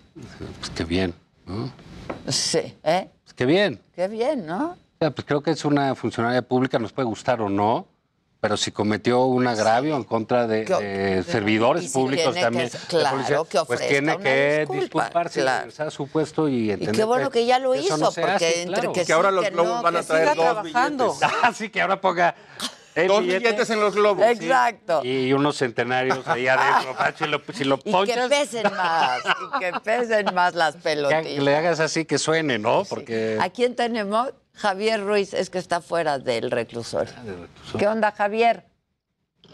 Hola Adela, ¿qué tal? Te saludo con gusto, excelente mañana. Y efectivamente, Adela, a las nueve, cerca de las nueve y media de la mañana, entregó, entró la alcaldesa Sandra Cuevas a los juzgados penales anexos al reclusorio preventivo norte para ofrecer una pues disculpa eh, también a, a nivel eh, pues nacional y también pues a los tres policías que presuntamente pues agredió lo que nos referían. Él lo que es mencionar que en este punto pues ingresó rápidamente, dio la, la, disculpa a todos los medios también de comunicación que pudieron ingresar y posteriormente salió por esta entrada principal donde pues eh, mencionó que continuará trabajando también con los habitantes de la alcaldía Cuauhtémoc y en compañía también pues de la jefa de gobierno Claudia Sheinbaum. Minutos de- después, prácticamente tres minutos, ya no dio ninguna declaración, se subió en su vehículo en color blanco, eso sí, pues escoltada, y ya no dio ninguna declaración. En este punto, la noticia pues es, efectivamente, pues ya rindió una, una disculpa pública, principalmente a estos tres uniformados que pues fueron víctimas. Se comprometió a recibir terapia por tres meses, ¿no? De control de, Ah, no sabía. Ah, de ira. de ira. Control, de control, control de ira. impulsos. Pues sí. Yo, yo tendría Pues que ya, ir como que quién lo va a decir. Ah, yo también me a quiero decir. ¿Por qué no comprometer. hacemos una lista? Exacto. de- a ver, tres que, ah, no, tres que debieran acompañar a la presidenta Cuevas a, A, al- a a la la terapia, terapia. De, de- de ira. A ver, di uno. Eh, pues, presidente López Obrador. Pero de entrada. ¿no? Pero él seis meses. Exigimos, los exigimos una beca deportiva de dos años. Oye, este, ¿quién más? El Cuitláhuac, ¿no? Que luego se pone. Oye, ¿escucharon No, ayer? Bartlett, que se ve que- Bartlett. Bartlett. Bartlett. Oye, que hoy salieron las tres casas, 13 casas de Loreto, departamentos. Yo pensé que estaba hablando de Bartlett, el presidente. Sí, vi tu tweet que dijo algo de 13 Dijo- departamentos. Tiene 13 departamentos, parece inmobiliaria. Y dije, no, ¿sí es Bartlett o Loret? Estaba hablando de Loret. Uy, Y que- 13 departamentos. Y que, te- y que tenía que Sí, yo- aclarar yo que también que, dijo- tiene un departamento muy cercano a García Luna en Miami. Eso fue lo que dijo. Ay, bueno, eso ahí sí, Ah. Ahora hasta la vecindad. Que se mete al Buenos mismo vecinos. mar. El que- vecino incómodo. Se metió al mismo mar que Don Corleone. No, ma- sí. Nadó en el Ya, mar. ya tocó el Lo agua. que salió ahí de la mañanera me llamó la atención porque ya van dos veces como que empieza a dejar ver que el bodoque, el José Ramón su hijo, pues sí tiene su varo, o se hace su varo, o la señora al parecer sí tiene Sí dinero. tiene dinero, al parecer. Ella Él, chambea. él paga una renta de 100 mil pesos. Que él, dice el presidente, yo no lo hubiera hecho. Pues no, Así, carnal, así si traes 200 en la bolsa. Pues sí, No, pues ¿cómo vas a pagar Es- 100 Hasta hace dos años empezaste a trabajar, pues no, no te alcanza. Y ahora dice que comparado con la fortuna de Loret, la de su hijo es muy modesta. No, bueno. Bueno, Pero ya tenemos una cambiaba. fortuna. Claro. Ay. O sea, los Ya. López Obrador ya pueden hablar, competir en fortunas bajas. Fortunita. Ay, como sea, Ay, como, como sea. Es de baja son intensidad. fortunas, ¿no? ¿Qué? Fortunas de baja intensidad. Exacto, de baja Exacto. intensidad. Sí, entonces, bueno, pero pues ahí va el, el presidente, pues la semana Cuevas. ¿Quién más es malhumorado? Mira, Marcelo Ebrard está muy contento de ahora, está anunciando el Mundial. No. ¿Cómo? Claro. le pasa? Construcciones de, un- No, de alto nivel. Viene John Kerry Hoy, hoy. hoy, hoy, Marcelo Ebrard ahí en, En la India. en India, creo que fue a ver lo de las Lo medicinas. mandaron. Sí, Lo mandaron. Fue a ver el No, edificio o a lo mejor él que nos a lo enseñaste. mejor le sabes que mejor El me voy aquí. edificio, ¿eh? Mejor me voy. Mejor me voy, dice Marcelo, porque hay puro oso. Luego pues, siempre le toca que España, Apagar que los Austria, sí, Sí, que sí, sí. ellos poniéndola, "Ah, es una invasión a Ucrania y el presidente, no, hay que, siguiente hay que estar apoyando a todos. Aquí no hay espías. Que me demuestren que hay espías. mejor se fue para allá este Marcelo. ¿Y, y escucharon a David Monreal ayer? Ay, pobrecito. Gobernador de No, pobrecito Zacatecas. Pobrecito Qué cosa. Zacatecas. Es impresionante el nivel de violencia eh, que, que vive. Zacatecas en tan poco tiempo. Impresionante. O sea, estalló las masacres eh, diarias. Bueno, en general el problema de la violencia en México es no solo grave, es una de las grandes tragedias de la historia en México, hoy en día. Sí. Y claro, una de las promesas era que iba a contener la, la violencia. Claro, también dijo que iba a regresar al ejército a los cuarteles y los puso a hacer obra pública y los puso a hacer No, pues, prácticamente convirtió el país en cuartel. En un Sí, cuartel. Por eso los están regresó. apartenados. Eso no es mala idea. Eh, pero la- el, el problema de Zacatecas eh, parece de pronto que no es irresoluble. Llegan más elementos eh, de la Guardia, llega el ejército y la violencia se desata, estalla una vez más. No sé cuál es bien esa, esa lógica, pero don- eh, cuando llega el ejército, la violencia aumenta. Eso lo han estudiado pues, nuestros amigos este, Ope y Guerrero. Sí, y, sí, sí, sí. Entonces eso es un punto importante, porque lo mismo pasó en Michoacán, lo mismo este, pasó en otros estados, en Guanajuato. Entonces hay que revisar. Zacatecas está. No, vaya, ahorita así como... eh, Además tú ves Zacatecas, que en serio yo, yo digo son cosas que tienen que ver. Ricardo Monreal, su hermano, gobernador de la segunda. Que tiene COVID, por cierto. ¿Quién? ¿Ricardo? Ricardo. Y, y luego... eh, O sea, te valió, te valió siete. no, pues que se mejore. Pues sí, saludos desde no, debe estar vacunado y debe estar eh, Sí. Que sí. síntomas leves. Leve. Seguro no está en Zacatecas. O sea, no corre peligro No. su vida. ¿no? Su hermano y su otro hermano eh, eh, Jerez, Sí, claro. que es un polvorín. Sí. Entonces, no, oye, a ver, pues esa familia necesita dar cuenta. Sí. O sea, esto no es una feria de a ver cómo te va, porque no- le está yendo muy mal a Zacatecas. Muy mal. Zacatecas. Y ayer diciendo, echándonos la culpa a los A los medios. medios, de y ayer creo que era culpa de los medios, y sobre todo de los nacionales. hijo. Sí, sí, sí. Sobre que todo. son, o sea, eh, nosotros, Se- no se los vuelven pequeños locales. espejitos, ¿no? Eso es lo que te iba a decir. Cuitláhuac. Pues claro, pues ¿Creen que pueden trasladar eso? Si se dice en la mañanera. eco, ¿no? Si, si desde la, si desde el púlpito de la mañanera el presidente ataca Porque permanentemente al no. periodismo, ¿por qué no lo voy a hacer yo? Pues lo voy a hacer. Son los medios los culpables. Aunque, así de absurdo. Los medios son los culpables de que Zacatecas esté en llamas. Bueno, si eso dice un gobernador, ¿qué podemos esperar de sus hombres de la seguridad? Nada, absolutamente nada. Bueno, no dijo el otro hermano, presidente municipal, que a él no lo invitaban ni a las estrategias de Sí, de seguridad.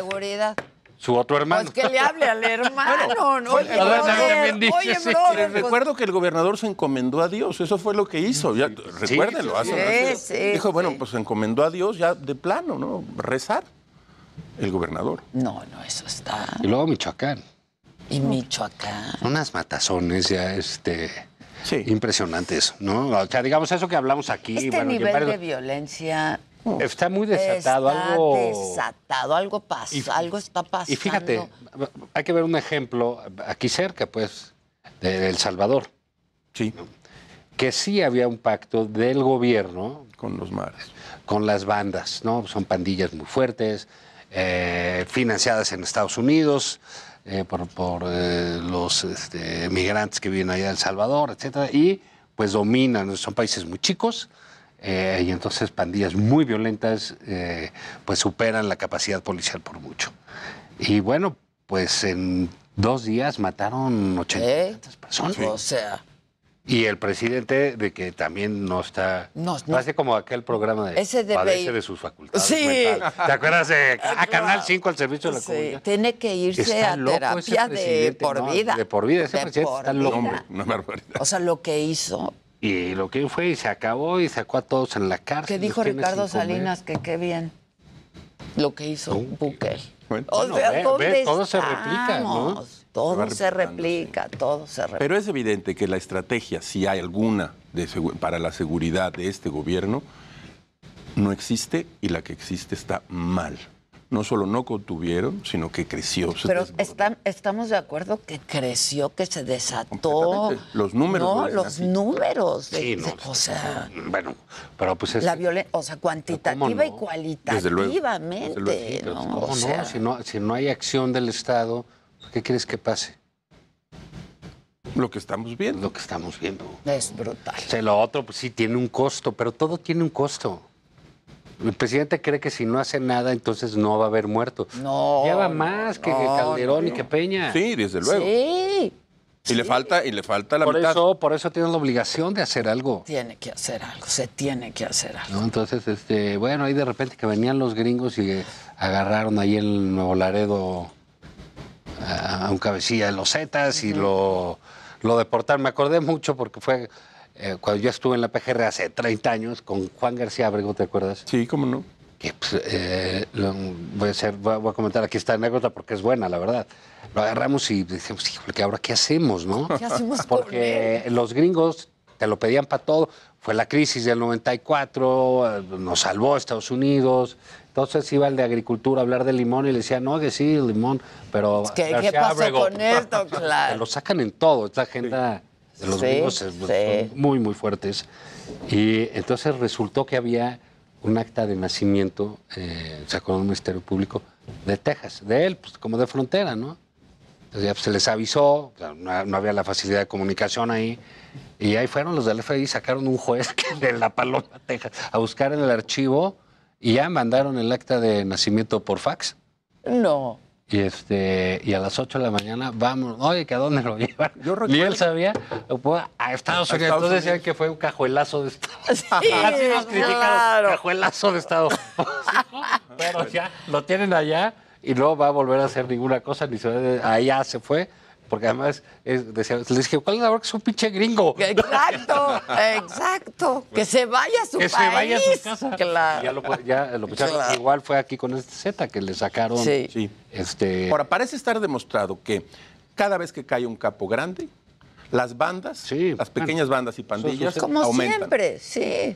porque además se sí, se- reproducen. Claro, se reproducen. como hongos. Y se, reproducen. dedican a muchas cosas, casi nunca ya al trasiego de la droga. ¿eh? Es Sí, No, están muy diversificados, Hombre, muy diversificados. La delincuencia en pleno. Sí. El mal, diría yo. Sí. Sí, no, bueno, ya la mota pues ya es de... No, hombre, eso. A luz de nuestra edad. Sí, ya. ¿qué es eso? No han de decir mota. Bueno, muchachos, muchas gracias. No, Bueno, pues, gracias a ti. gracias. ¿Y ya va a ser más Maca, temprano gracias. aquí o qué? ¿Cómo va a ser la Pues, onda? ¿les late? Para la agenda, ¿no? A mí Pero, me pero si llegas a tiempo. No, bueno, sí, voy a venir a, para hacer cola ahí en recepción. Hay que llegar con tiempo, hay que prevenir Sí, esos, Ya- ya vi cómo es esas ahora, sí. eventualidades. Hacemos una pausa, todavía volvemos. No sé.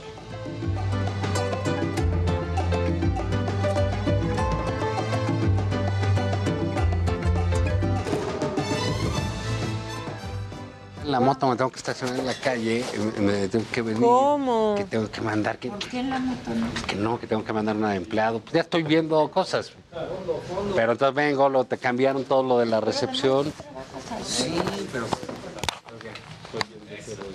O sea, no tienes tarjetita. ¿No tienes esta? Esta, esta abre todo. Sí. Sí, gracias.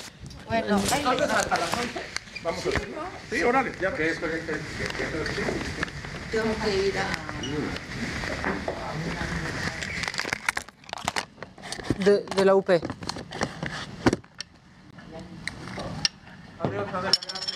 Bye, Rafa. ¿Y vas a dejar a Maca Bye, ya está. Te... Estamos todos, no solo yo. Diles a ellos también. A ver, Zavala. Somos todos.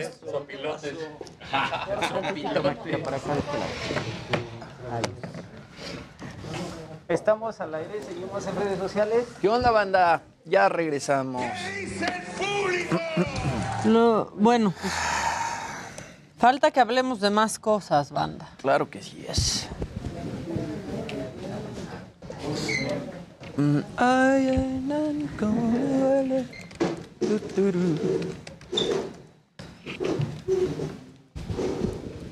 Que nadie votará. Bueno, vamos a alivianarnos y a cambiar de tema. ¿Cómo ves, Diego Betancourt?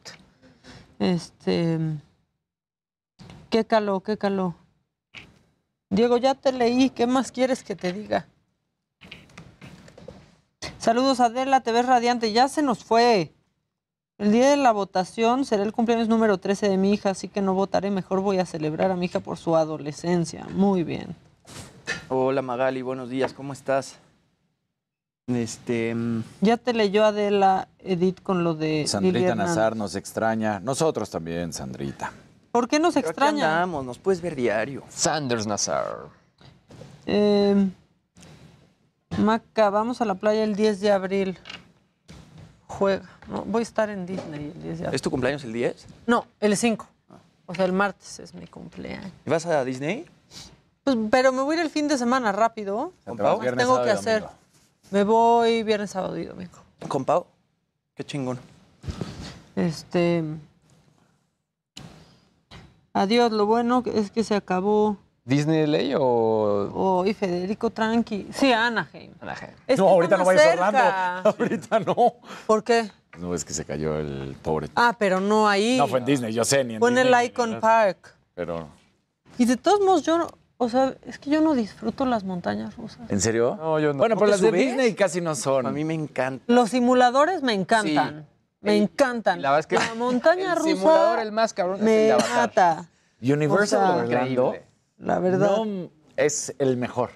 Porque sí tiene el Hulk, tiene este, tiene Green Lantern. Tú sí te subes a todos Sí, esos. yo sí, yo también. Sí, tiene solo los que toda son la. Son los que son. Yo no, ¿tú tampoco? En Montañas rusas no. Lo Simuladores. más que me subiera la A Catarina en el, que son como en el Reino Aventura. se cayó. No, a mí Sí, es, en serio me choca, no me gusta que se me mueva el estómago. No O sea, yo los únicos en los que no puedo son los que giran sobre su eje. Me mareo. O sea, todavía a esta fecha me mareo. Oiga, y- fuimos, a- se subió Santiago al de las increíbles, la montaña rusa, y pues todavía está, o sea, sí estaba ya para su edad, ya alcanzaba la medida eh, estándar, pero este, est- salió llorando, o sea, sí fue de no, que muy sí. fuerte para mí todavía. ¿Sí? Y si se sube, la verdad, él sí se avienta todas. Está cañón. O sea, yo me acuerdo, la última vez que me subí a uno fue en Orlando. Ajá. No me acuerdo cómo se llama, el Himalaya podría ser. Bueno, X, según esto, Sí. estás en el Himalaya. Va subiendo y subiendo. Y cuando estábamos hasta arriba, vi que se hacían así las vías. Dije, no, no, o sea, ahorita nos van a dejar caer. O sea, evidentemente se veían falsas las vías rotas. Pero no nos dejaron caer, nos echaron todo en reversa rapidísimo y dije, Ah, me quiero morir, o sea, quiero ahorita morirme y dejar de existir, quiero a mí esa dejar de sensación de respirar. que así como que se te sube el estómago, me Que encanta. te pongan de cabeza. También el, el otro simulador muy bueno es el del juego Por de Jimmy Fallon. Ah, el Sí, simulador Jimmy bueno. Fallon es muy bueno. Y hay pues, Ah, la no escena lo- donde él se sube una montaña rusa y se le mete una mosca a la, a la boca. Es buenísimo. No, no, no. El de Cars también es muy bueno. ¿Y ese no es simulador, rápido o y ese es cómo? rápido. ¿Te gusta la tecnología? No te pierdas Geek porque aquí tenemos unboxings, nuevos lanzamientos. Monse, videojuegos, todo lo relacionado a la cultura geek y gamer. Los lunes aquí por el lado Televisión, 3.30 de la tarde.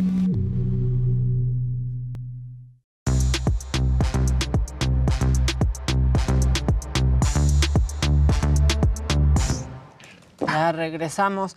Aquí andamos. Jimmy, tú querías contar lo de Sí, Chris Rock. Vamos a contar rápido lo de Chris Rock. Y es que, bueno, Chris Rock reaparece ayer después de pues, lo que le pasó en los Oscars, que Will Después de la agresión. casi le arranca la mandíbula. Eh, reaparece ayer justamente en un show de stand-up, esto en el Wilbur Theater de, de Boston. Menciona de forma muy superficial el tema de Will Smith, mencionando que, bueno, aún lo está procesando y todos los fans, pues que como que se quedan con ganas de realmente saber cómo lo vivió Chris Rock.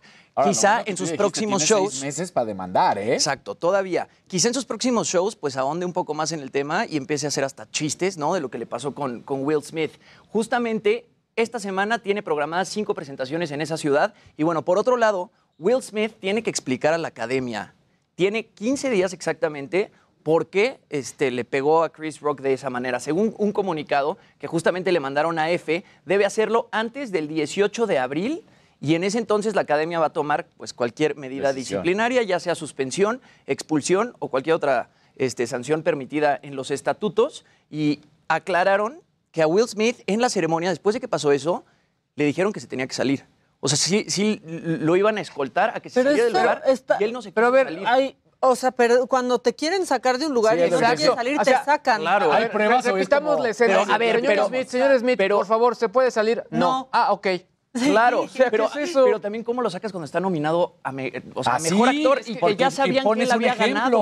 O sea, si la academia en ese momento lo paraba y lo Pero a sacaba, ver, puf, ahora era un mensaje. Es que yo creo que tú lo dijiste, creo que fue ayer o antier, pero había demasiadas formas de hacerlo bien. Claro. Y lo hizo mal. con el simple hecho de pararte enfrente de él, igual y si te Exacto. paras, te le pones enfrente Pues y un dices, lo que statement. estás diciendo está muy mal. Claro. ¿No? Y que hubiera quedado muy bien Will Smith. Ahora, Porque están saliendo estar la videos. imagen de que él se ríe. No estoy diciendo que esté bien, pero él Espérate, mismo ¿quieres se ver ríe. algo? Están saliendo videos Sí. ¿De este, de que grabaron el momento con un teléfono y se ve como Jada, después de que le da la cachetada Will Smith a Chris Rock, y luego Chris Rock dice, esta es la noche más importante Rara o... o- más rara en, en la televisión, Jada todavía se ríe. Entonces, quizá si haya sido como armado o guionado o etcétera. O vamos, Jada vamos a se ver el video. de que lo hayan golpeado. O Puede ser, ella pensó ser. todavía que, Qué raros actuado. todos. Está muy raro todo. Está muy raro todo. Vamos a ver el video y opinamos.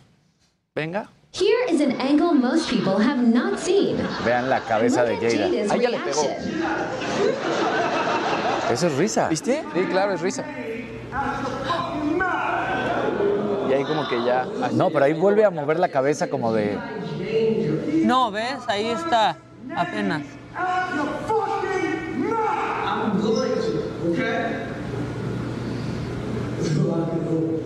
Vean el silencio en el Dolby Theater.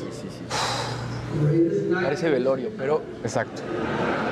Ve, ahí, ahí mueve la cabeza otra vez. sí, Pero puede estar moviendo, raro. no es, no se Sí, o puede sea, ver es- si se está riendo o no. Pero fíjate cómo mueve la cabeza. Me acabamos de poner nada más una vez más y lo cortamos después de cómo mueve la cabeza, porque sí parece Que cuando pues, le que pega. suelta una Is an angle most people have not seen. Sí, sí, sí. Look at Jada's reaction. Ve, ahí se ríe. Ese, ese es. Sí, claro. Después de eso ya no mueve la cabeza más, pero Al final, al final. It was a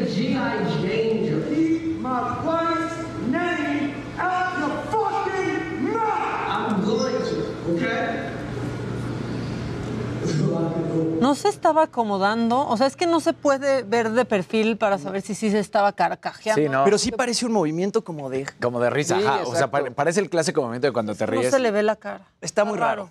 ¿No? Pero pues que estén saliendo este tipo de videos, quién sabe, y creo que la academia quedaría súper mal parada si algo como esto fue guionado, ¿no? Y se les salió de las Y lo manos. Negarían. Porque como dices, Sí, ahora sería peor. Si ahora, Claro. si ahora... Si ahora aceptan Claro. que fue armado. Sí, exacto, por sería un tema de, de rating. Exactamente. Sería padre. Entonces, que sí, que sí subió el Ha rating. convenido a Chris Rock muchísimo Claro. con el precio de sus boletos. Sí. No sé cuánto dijimos ayer, pero subieron más o menos el 200%. Creo que estaban en cuarenta y tantos dólares y terminaron costando como 300. No, no, sí, o sea, 8 mil pesos, pero bueno, eso en la reventa, entonces tampoco está teniendo él el beneficio directo. Claro. Porque ya, más bien se agotaron al precio que los pusieron ellos y los revendedores, Sí, que los hay revendedores miles de páginas en Estados Unidos, exacto. Son los que están ganando. Igual imagínate, toda la viralidad que le dio ese momento, pues sí le va a retribuir de alguna forma a Chris Rock. Sí se vendieron más rápido los boletos de su gira, Sí, eso sí claro. pasó.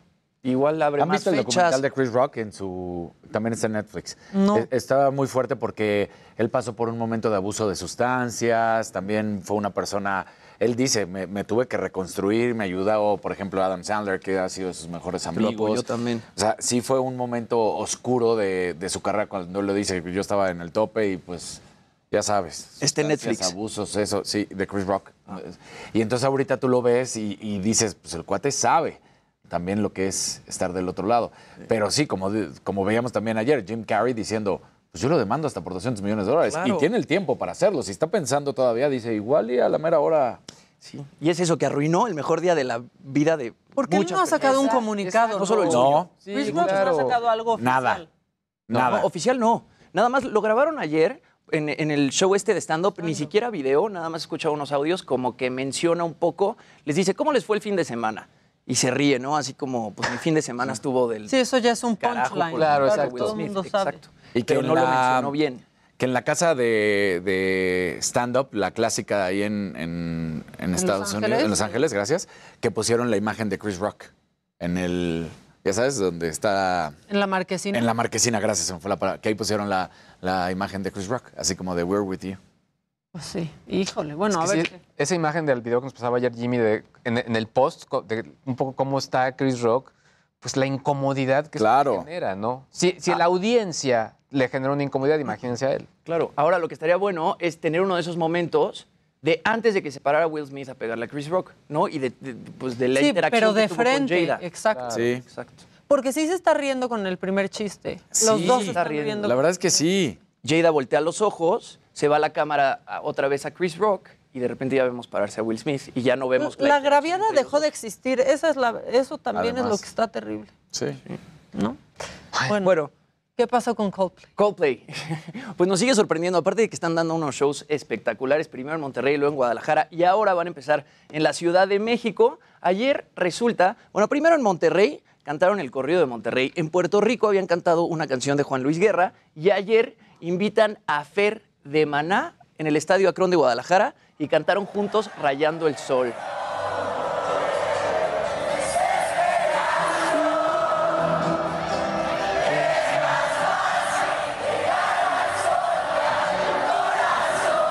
No sé qué pensar.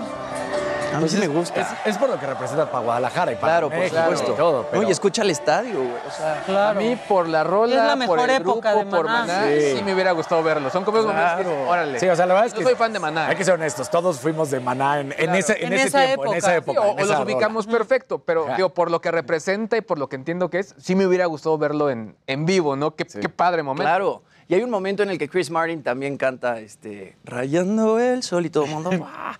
No sé, los conciertos de, de Coldplay en México están siendo como muy eh, emotivos. De alguna forma u otra. En Monterrey también subieron un chavito a tocar el piano. O sea, como que están permitiendo hacen muchas eso, cosas. ¿no? Y también en el- o- los países a los que van, como Exacto. que invitan a otro gran artista o cantan una canción súper famosa del país. Aquí en la ciudad. Exacto. Aquí parece ser que van a hacer un cover de, de Juan Gabriel.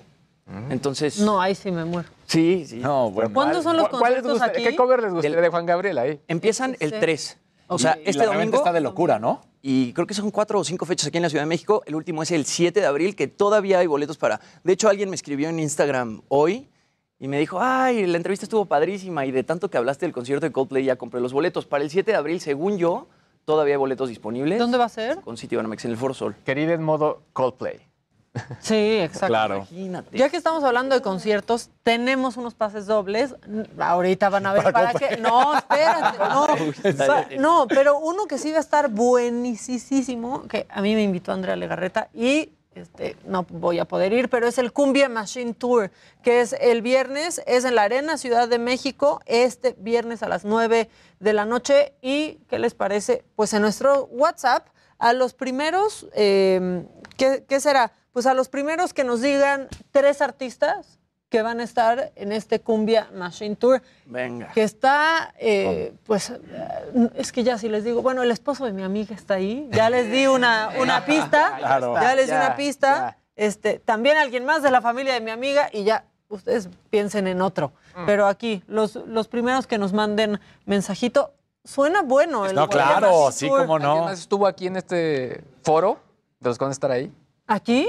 Sí, pregunto, nada más. Eh, O sea, para no, dar es que pistas. Es un elenco Exacto, para dar grandísimo, el Cumbia Machine Tour. Van a estar también en Monterrey. Y además, este, en la Arena Monterrey. Y aquí en la Arena Ciudad de México, la Arena A Ciudad mí de me México es encanta ir a conciertos a la Arena Ciudad de. México. Sí, a mí Es también. cómodo. Sí. Se escucha Hay muy variedad bien. para comprar y beber y comer. Es un gran foro. Está bastante Sí. nuevo. Yo ahí vi a Alejandro Sanz. Yo vi a Maroon 5 hace unos años. Yo ahí Muy- vi es a, muy bueno la- a Lupita D'Alessio, fue mi último concierto que vi ahí. Pero el 90s Pop Tour se pone buenísimo ahí también. También. Y el Cumbia Machine Tour para allá va. Entonces, bueno, pues ya estamos recibiendo. Mira, ya están diciendo, ¿eh? Ya, ¿Cuántos pases son, eh, Gisela? Porque ya están diciendo Eric Rubín, Mía Rubín, y son 10 dobles que pues ya se fueron, porque ya entraron muchos más de 10 mensajes y todos tienen las respuestas correctas. Entonces, bueno, se pone en contacto la producción con ustedes. Ya se fueron, ya ni nos manden Ya, más ya se acabó. Ya se fueron, ya se acabó. Tú, Casarín, ¿qué te traes? Pues una gran noticia porque ayer fue... Ah, bueno, ah, me estuvieron escribiendo que no se había visto el, el- el trazado de la carrera de Las Vegas, entonces nada más para que lo vean tal cual como está enfrente del strip, cómo van a ser estos kilómetros que decíamos que va a ser de noche, 14 curvas, una recta larga, ahí está. Ahí lo pueden ver perfectamente cómo están los hoteles y pasa justo enfrente del strip que dicen que ahí va a poder llegar a 337 kilómetros por hora.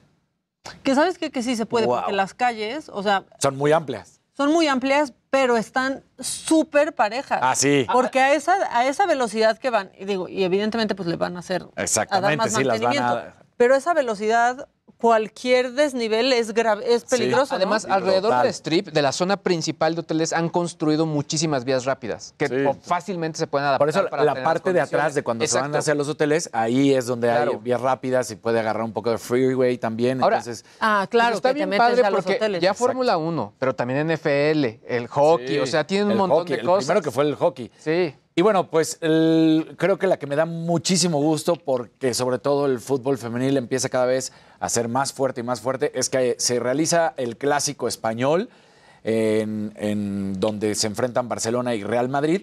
El equipo del Barcelona termina ganando 5 a 2.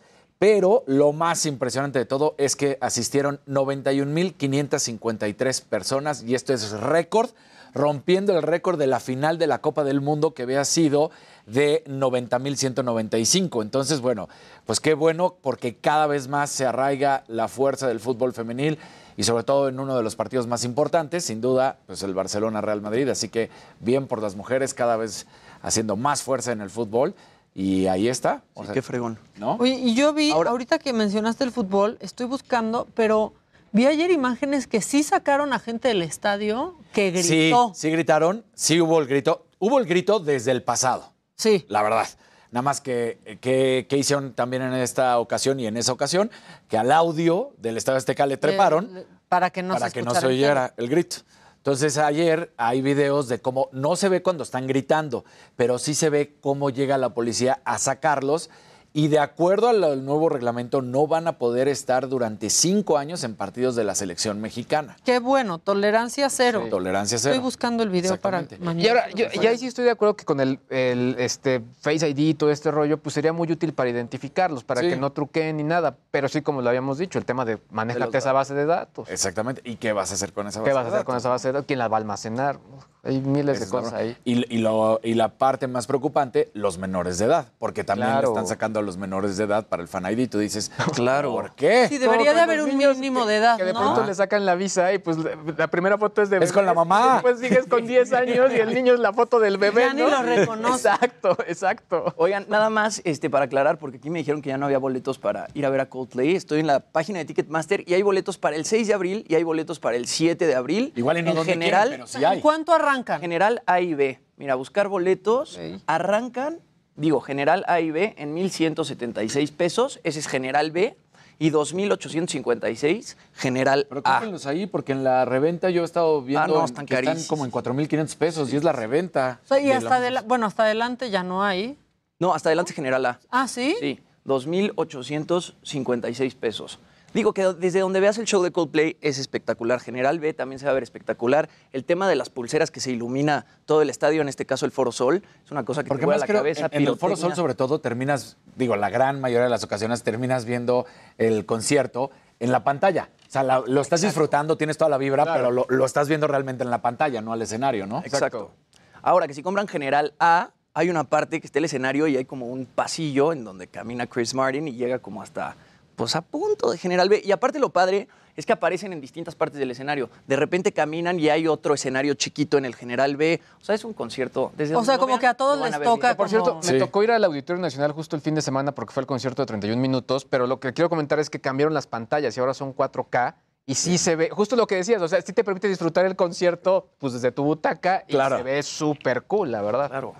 Sí, es. Sí, eso es, eso es bueno. Ya mandé el El video. video por si De cómo se ve que... Pues sí, Toledo. Seguro es el que está... Ahí ah, sí, está. exactamente, se lo están llevando a este hombre Fuera. con sudadera. Que además, todos los que están alrededor lo denunciaron y aplauden. Y si vemos, le está pintando cremas a, a los que eh, le aplauden que se lo lleven. O sea, ahí cuando se lo están sacando, ahí empieza, ah, pues, obviamente, sus señas. Y me parece que qué bueno, porque solo así va la gente a entender, los que no han entendido, que ya paren ese grito estúpido. Así de fácil. Pues sí, ya. sí, bueno, si con ya. esto no les queda claro. Exacto. Cinco años sin poder ver Cinco años sin poder ver En ningún selección. estadio. En ningún estadio en el territorio mexicano. Exacto. No pueden ver a la tener que ir selección. a Estados Unidos. O sea, sí pueden ir al mundial. Sí, Claro. exacto. Ahora, bien que mal, cuando eh, están empezando a hacer esto, tienen que ir armando ya su base de datos. Claro. Que la tienen que compartir de, a ver, estos ya son los de la lista negra. Ahí te va. Cinco años. Estamos en el 2022. El siguiente mundial es en México. Claro, exacto. Por ende, no podrían ir al mundial. No podrían Ah, estar en este mundial. Solo a, lo- a los partidos que sean en, que en Estados, Unidos. o Canadá. Exactamente. Y va a aplicar el que sea cada dos años para. ¿Puede no, ser? Para todavía no. Ya, de hecho, justamente Gianni Infantino. Ya nos vamos. Ah, ya nos vamos. Gianni Infantino acaba de decir que solo se platicó, pero que no ha habido ninguna propuesta Y que sí real es sobre la viable, pero que- Exactamente, hasta ahí. Bueno, y ya también quería saber qué fecha se va de Fórmula 1 para el 2023 y llega a Las Vegas. Pero todavía no se dice. Todavía no El dice. calendario es hasta el fin. Ya les vamos a decir. Nosotros ya nos vamos. Este, pues aquí toda la banda a nombre de la señora de la casa les damos las gracias y mañana aquí los espera la señora de la casa en puntito de las 9 de la mañana aquí con sus valedores. Que tengan un buen día y sigan en la sintonía del Heraldo Televisión. Bye. The most exciting part of a vacation stay at a home rental? Easy. It's being greeted upon arrival with a rusted lockbox affixed to the underside of a stranger's condo. Yeah, you simply twist knobs, click gears, jiggle it, and then rip it off its moorings, and voila! Your prize is a key to a questionable home rental and maybe tetanus. When you just want to get your vacation started by actually getting into your room, it matters where you stay. At Hilton, we deliver your key right to your phone on the Hilton Honors app. Hilton for the stay. Con Verizon, mantenerte conectado con tus seres queridos es más fácil de lo que crees. Obtén llamadas a Latinoamérica por nuestra cuenta con Globo Choice por tres años con una línea nueva en ciertos planes al Nemer. Después, solo 10 dólares al mes. Elige entre 17 países de Latinoamérica como la República Dominicana, Colombia y Cuba. Visita tu tienda Verizon hoy. Escoge uno de 17 países de Latinoamérica y agrega el plan Globo Choice elegido en un plazo de 30 días tras la activación. El crédito de 10 dólares al mes se aplica por 36 meses. Se aplica en términos adicionales. Se incluye hasta 5 horas al mes al país elegido. Se aplican cargos por exceso de uso.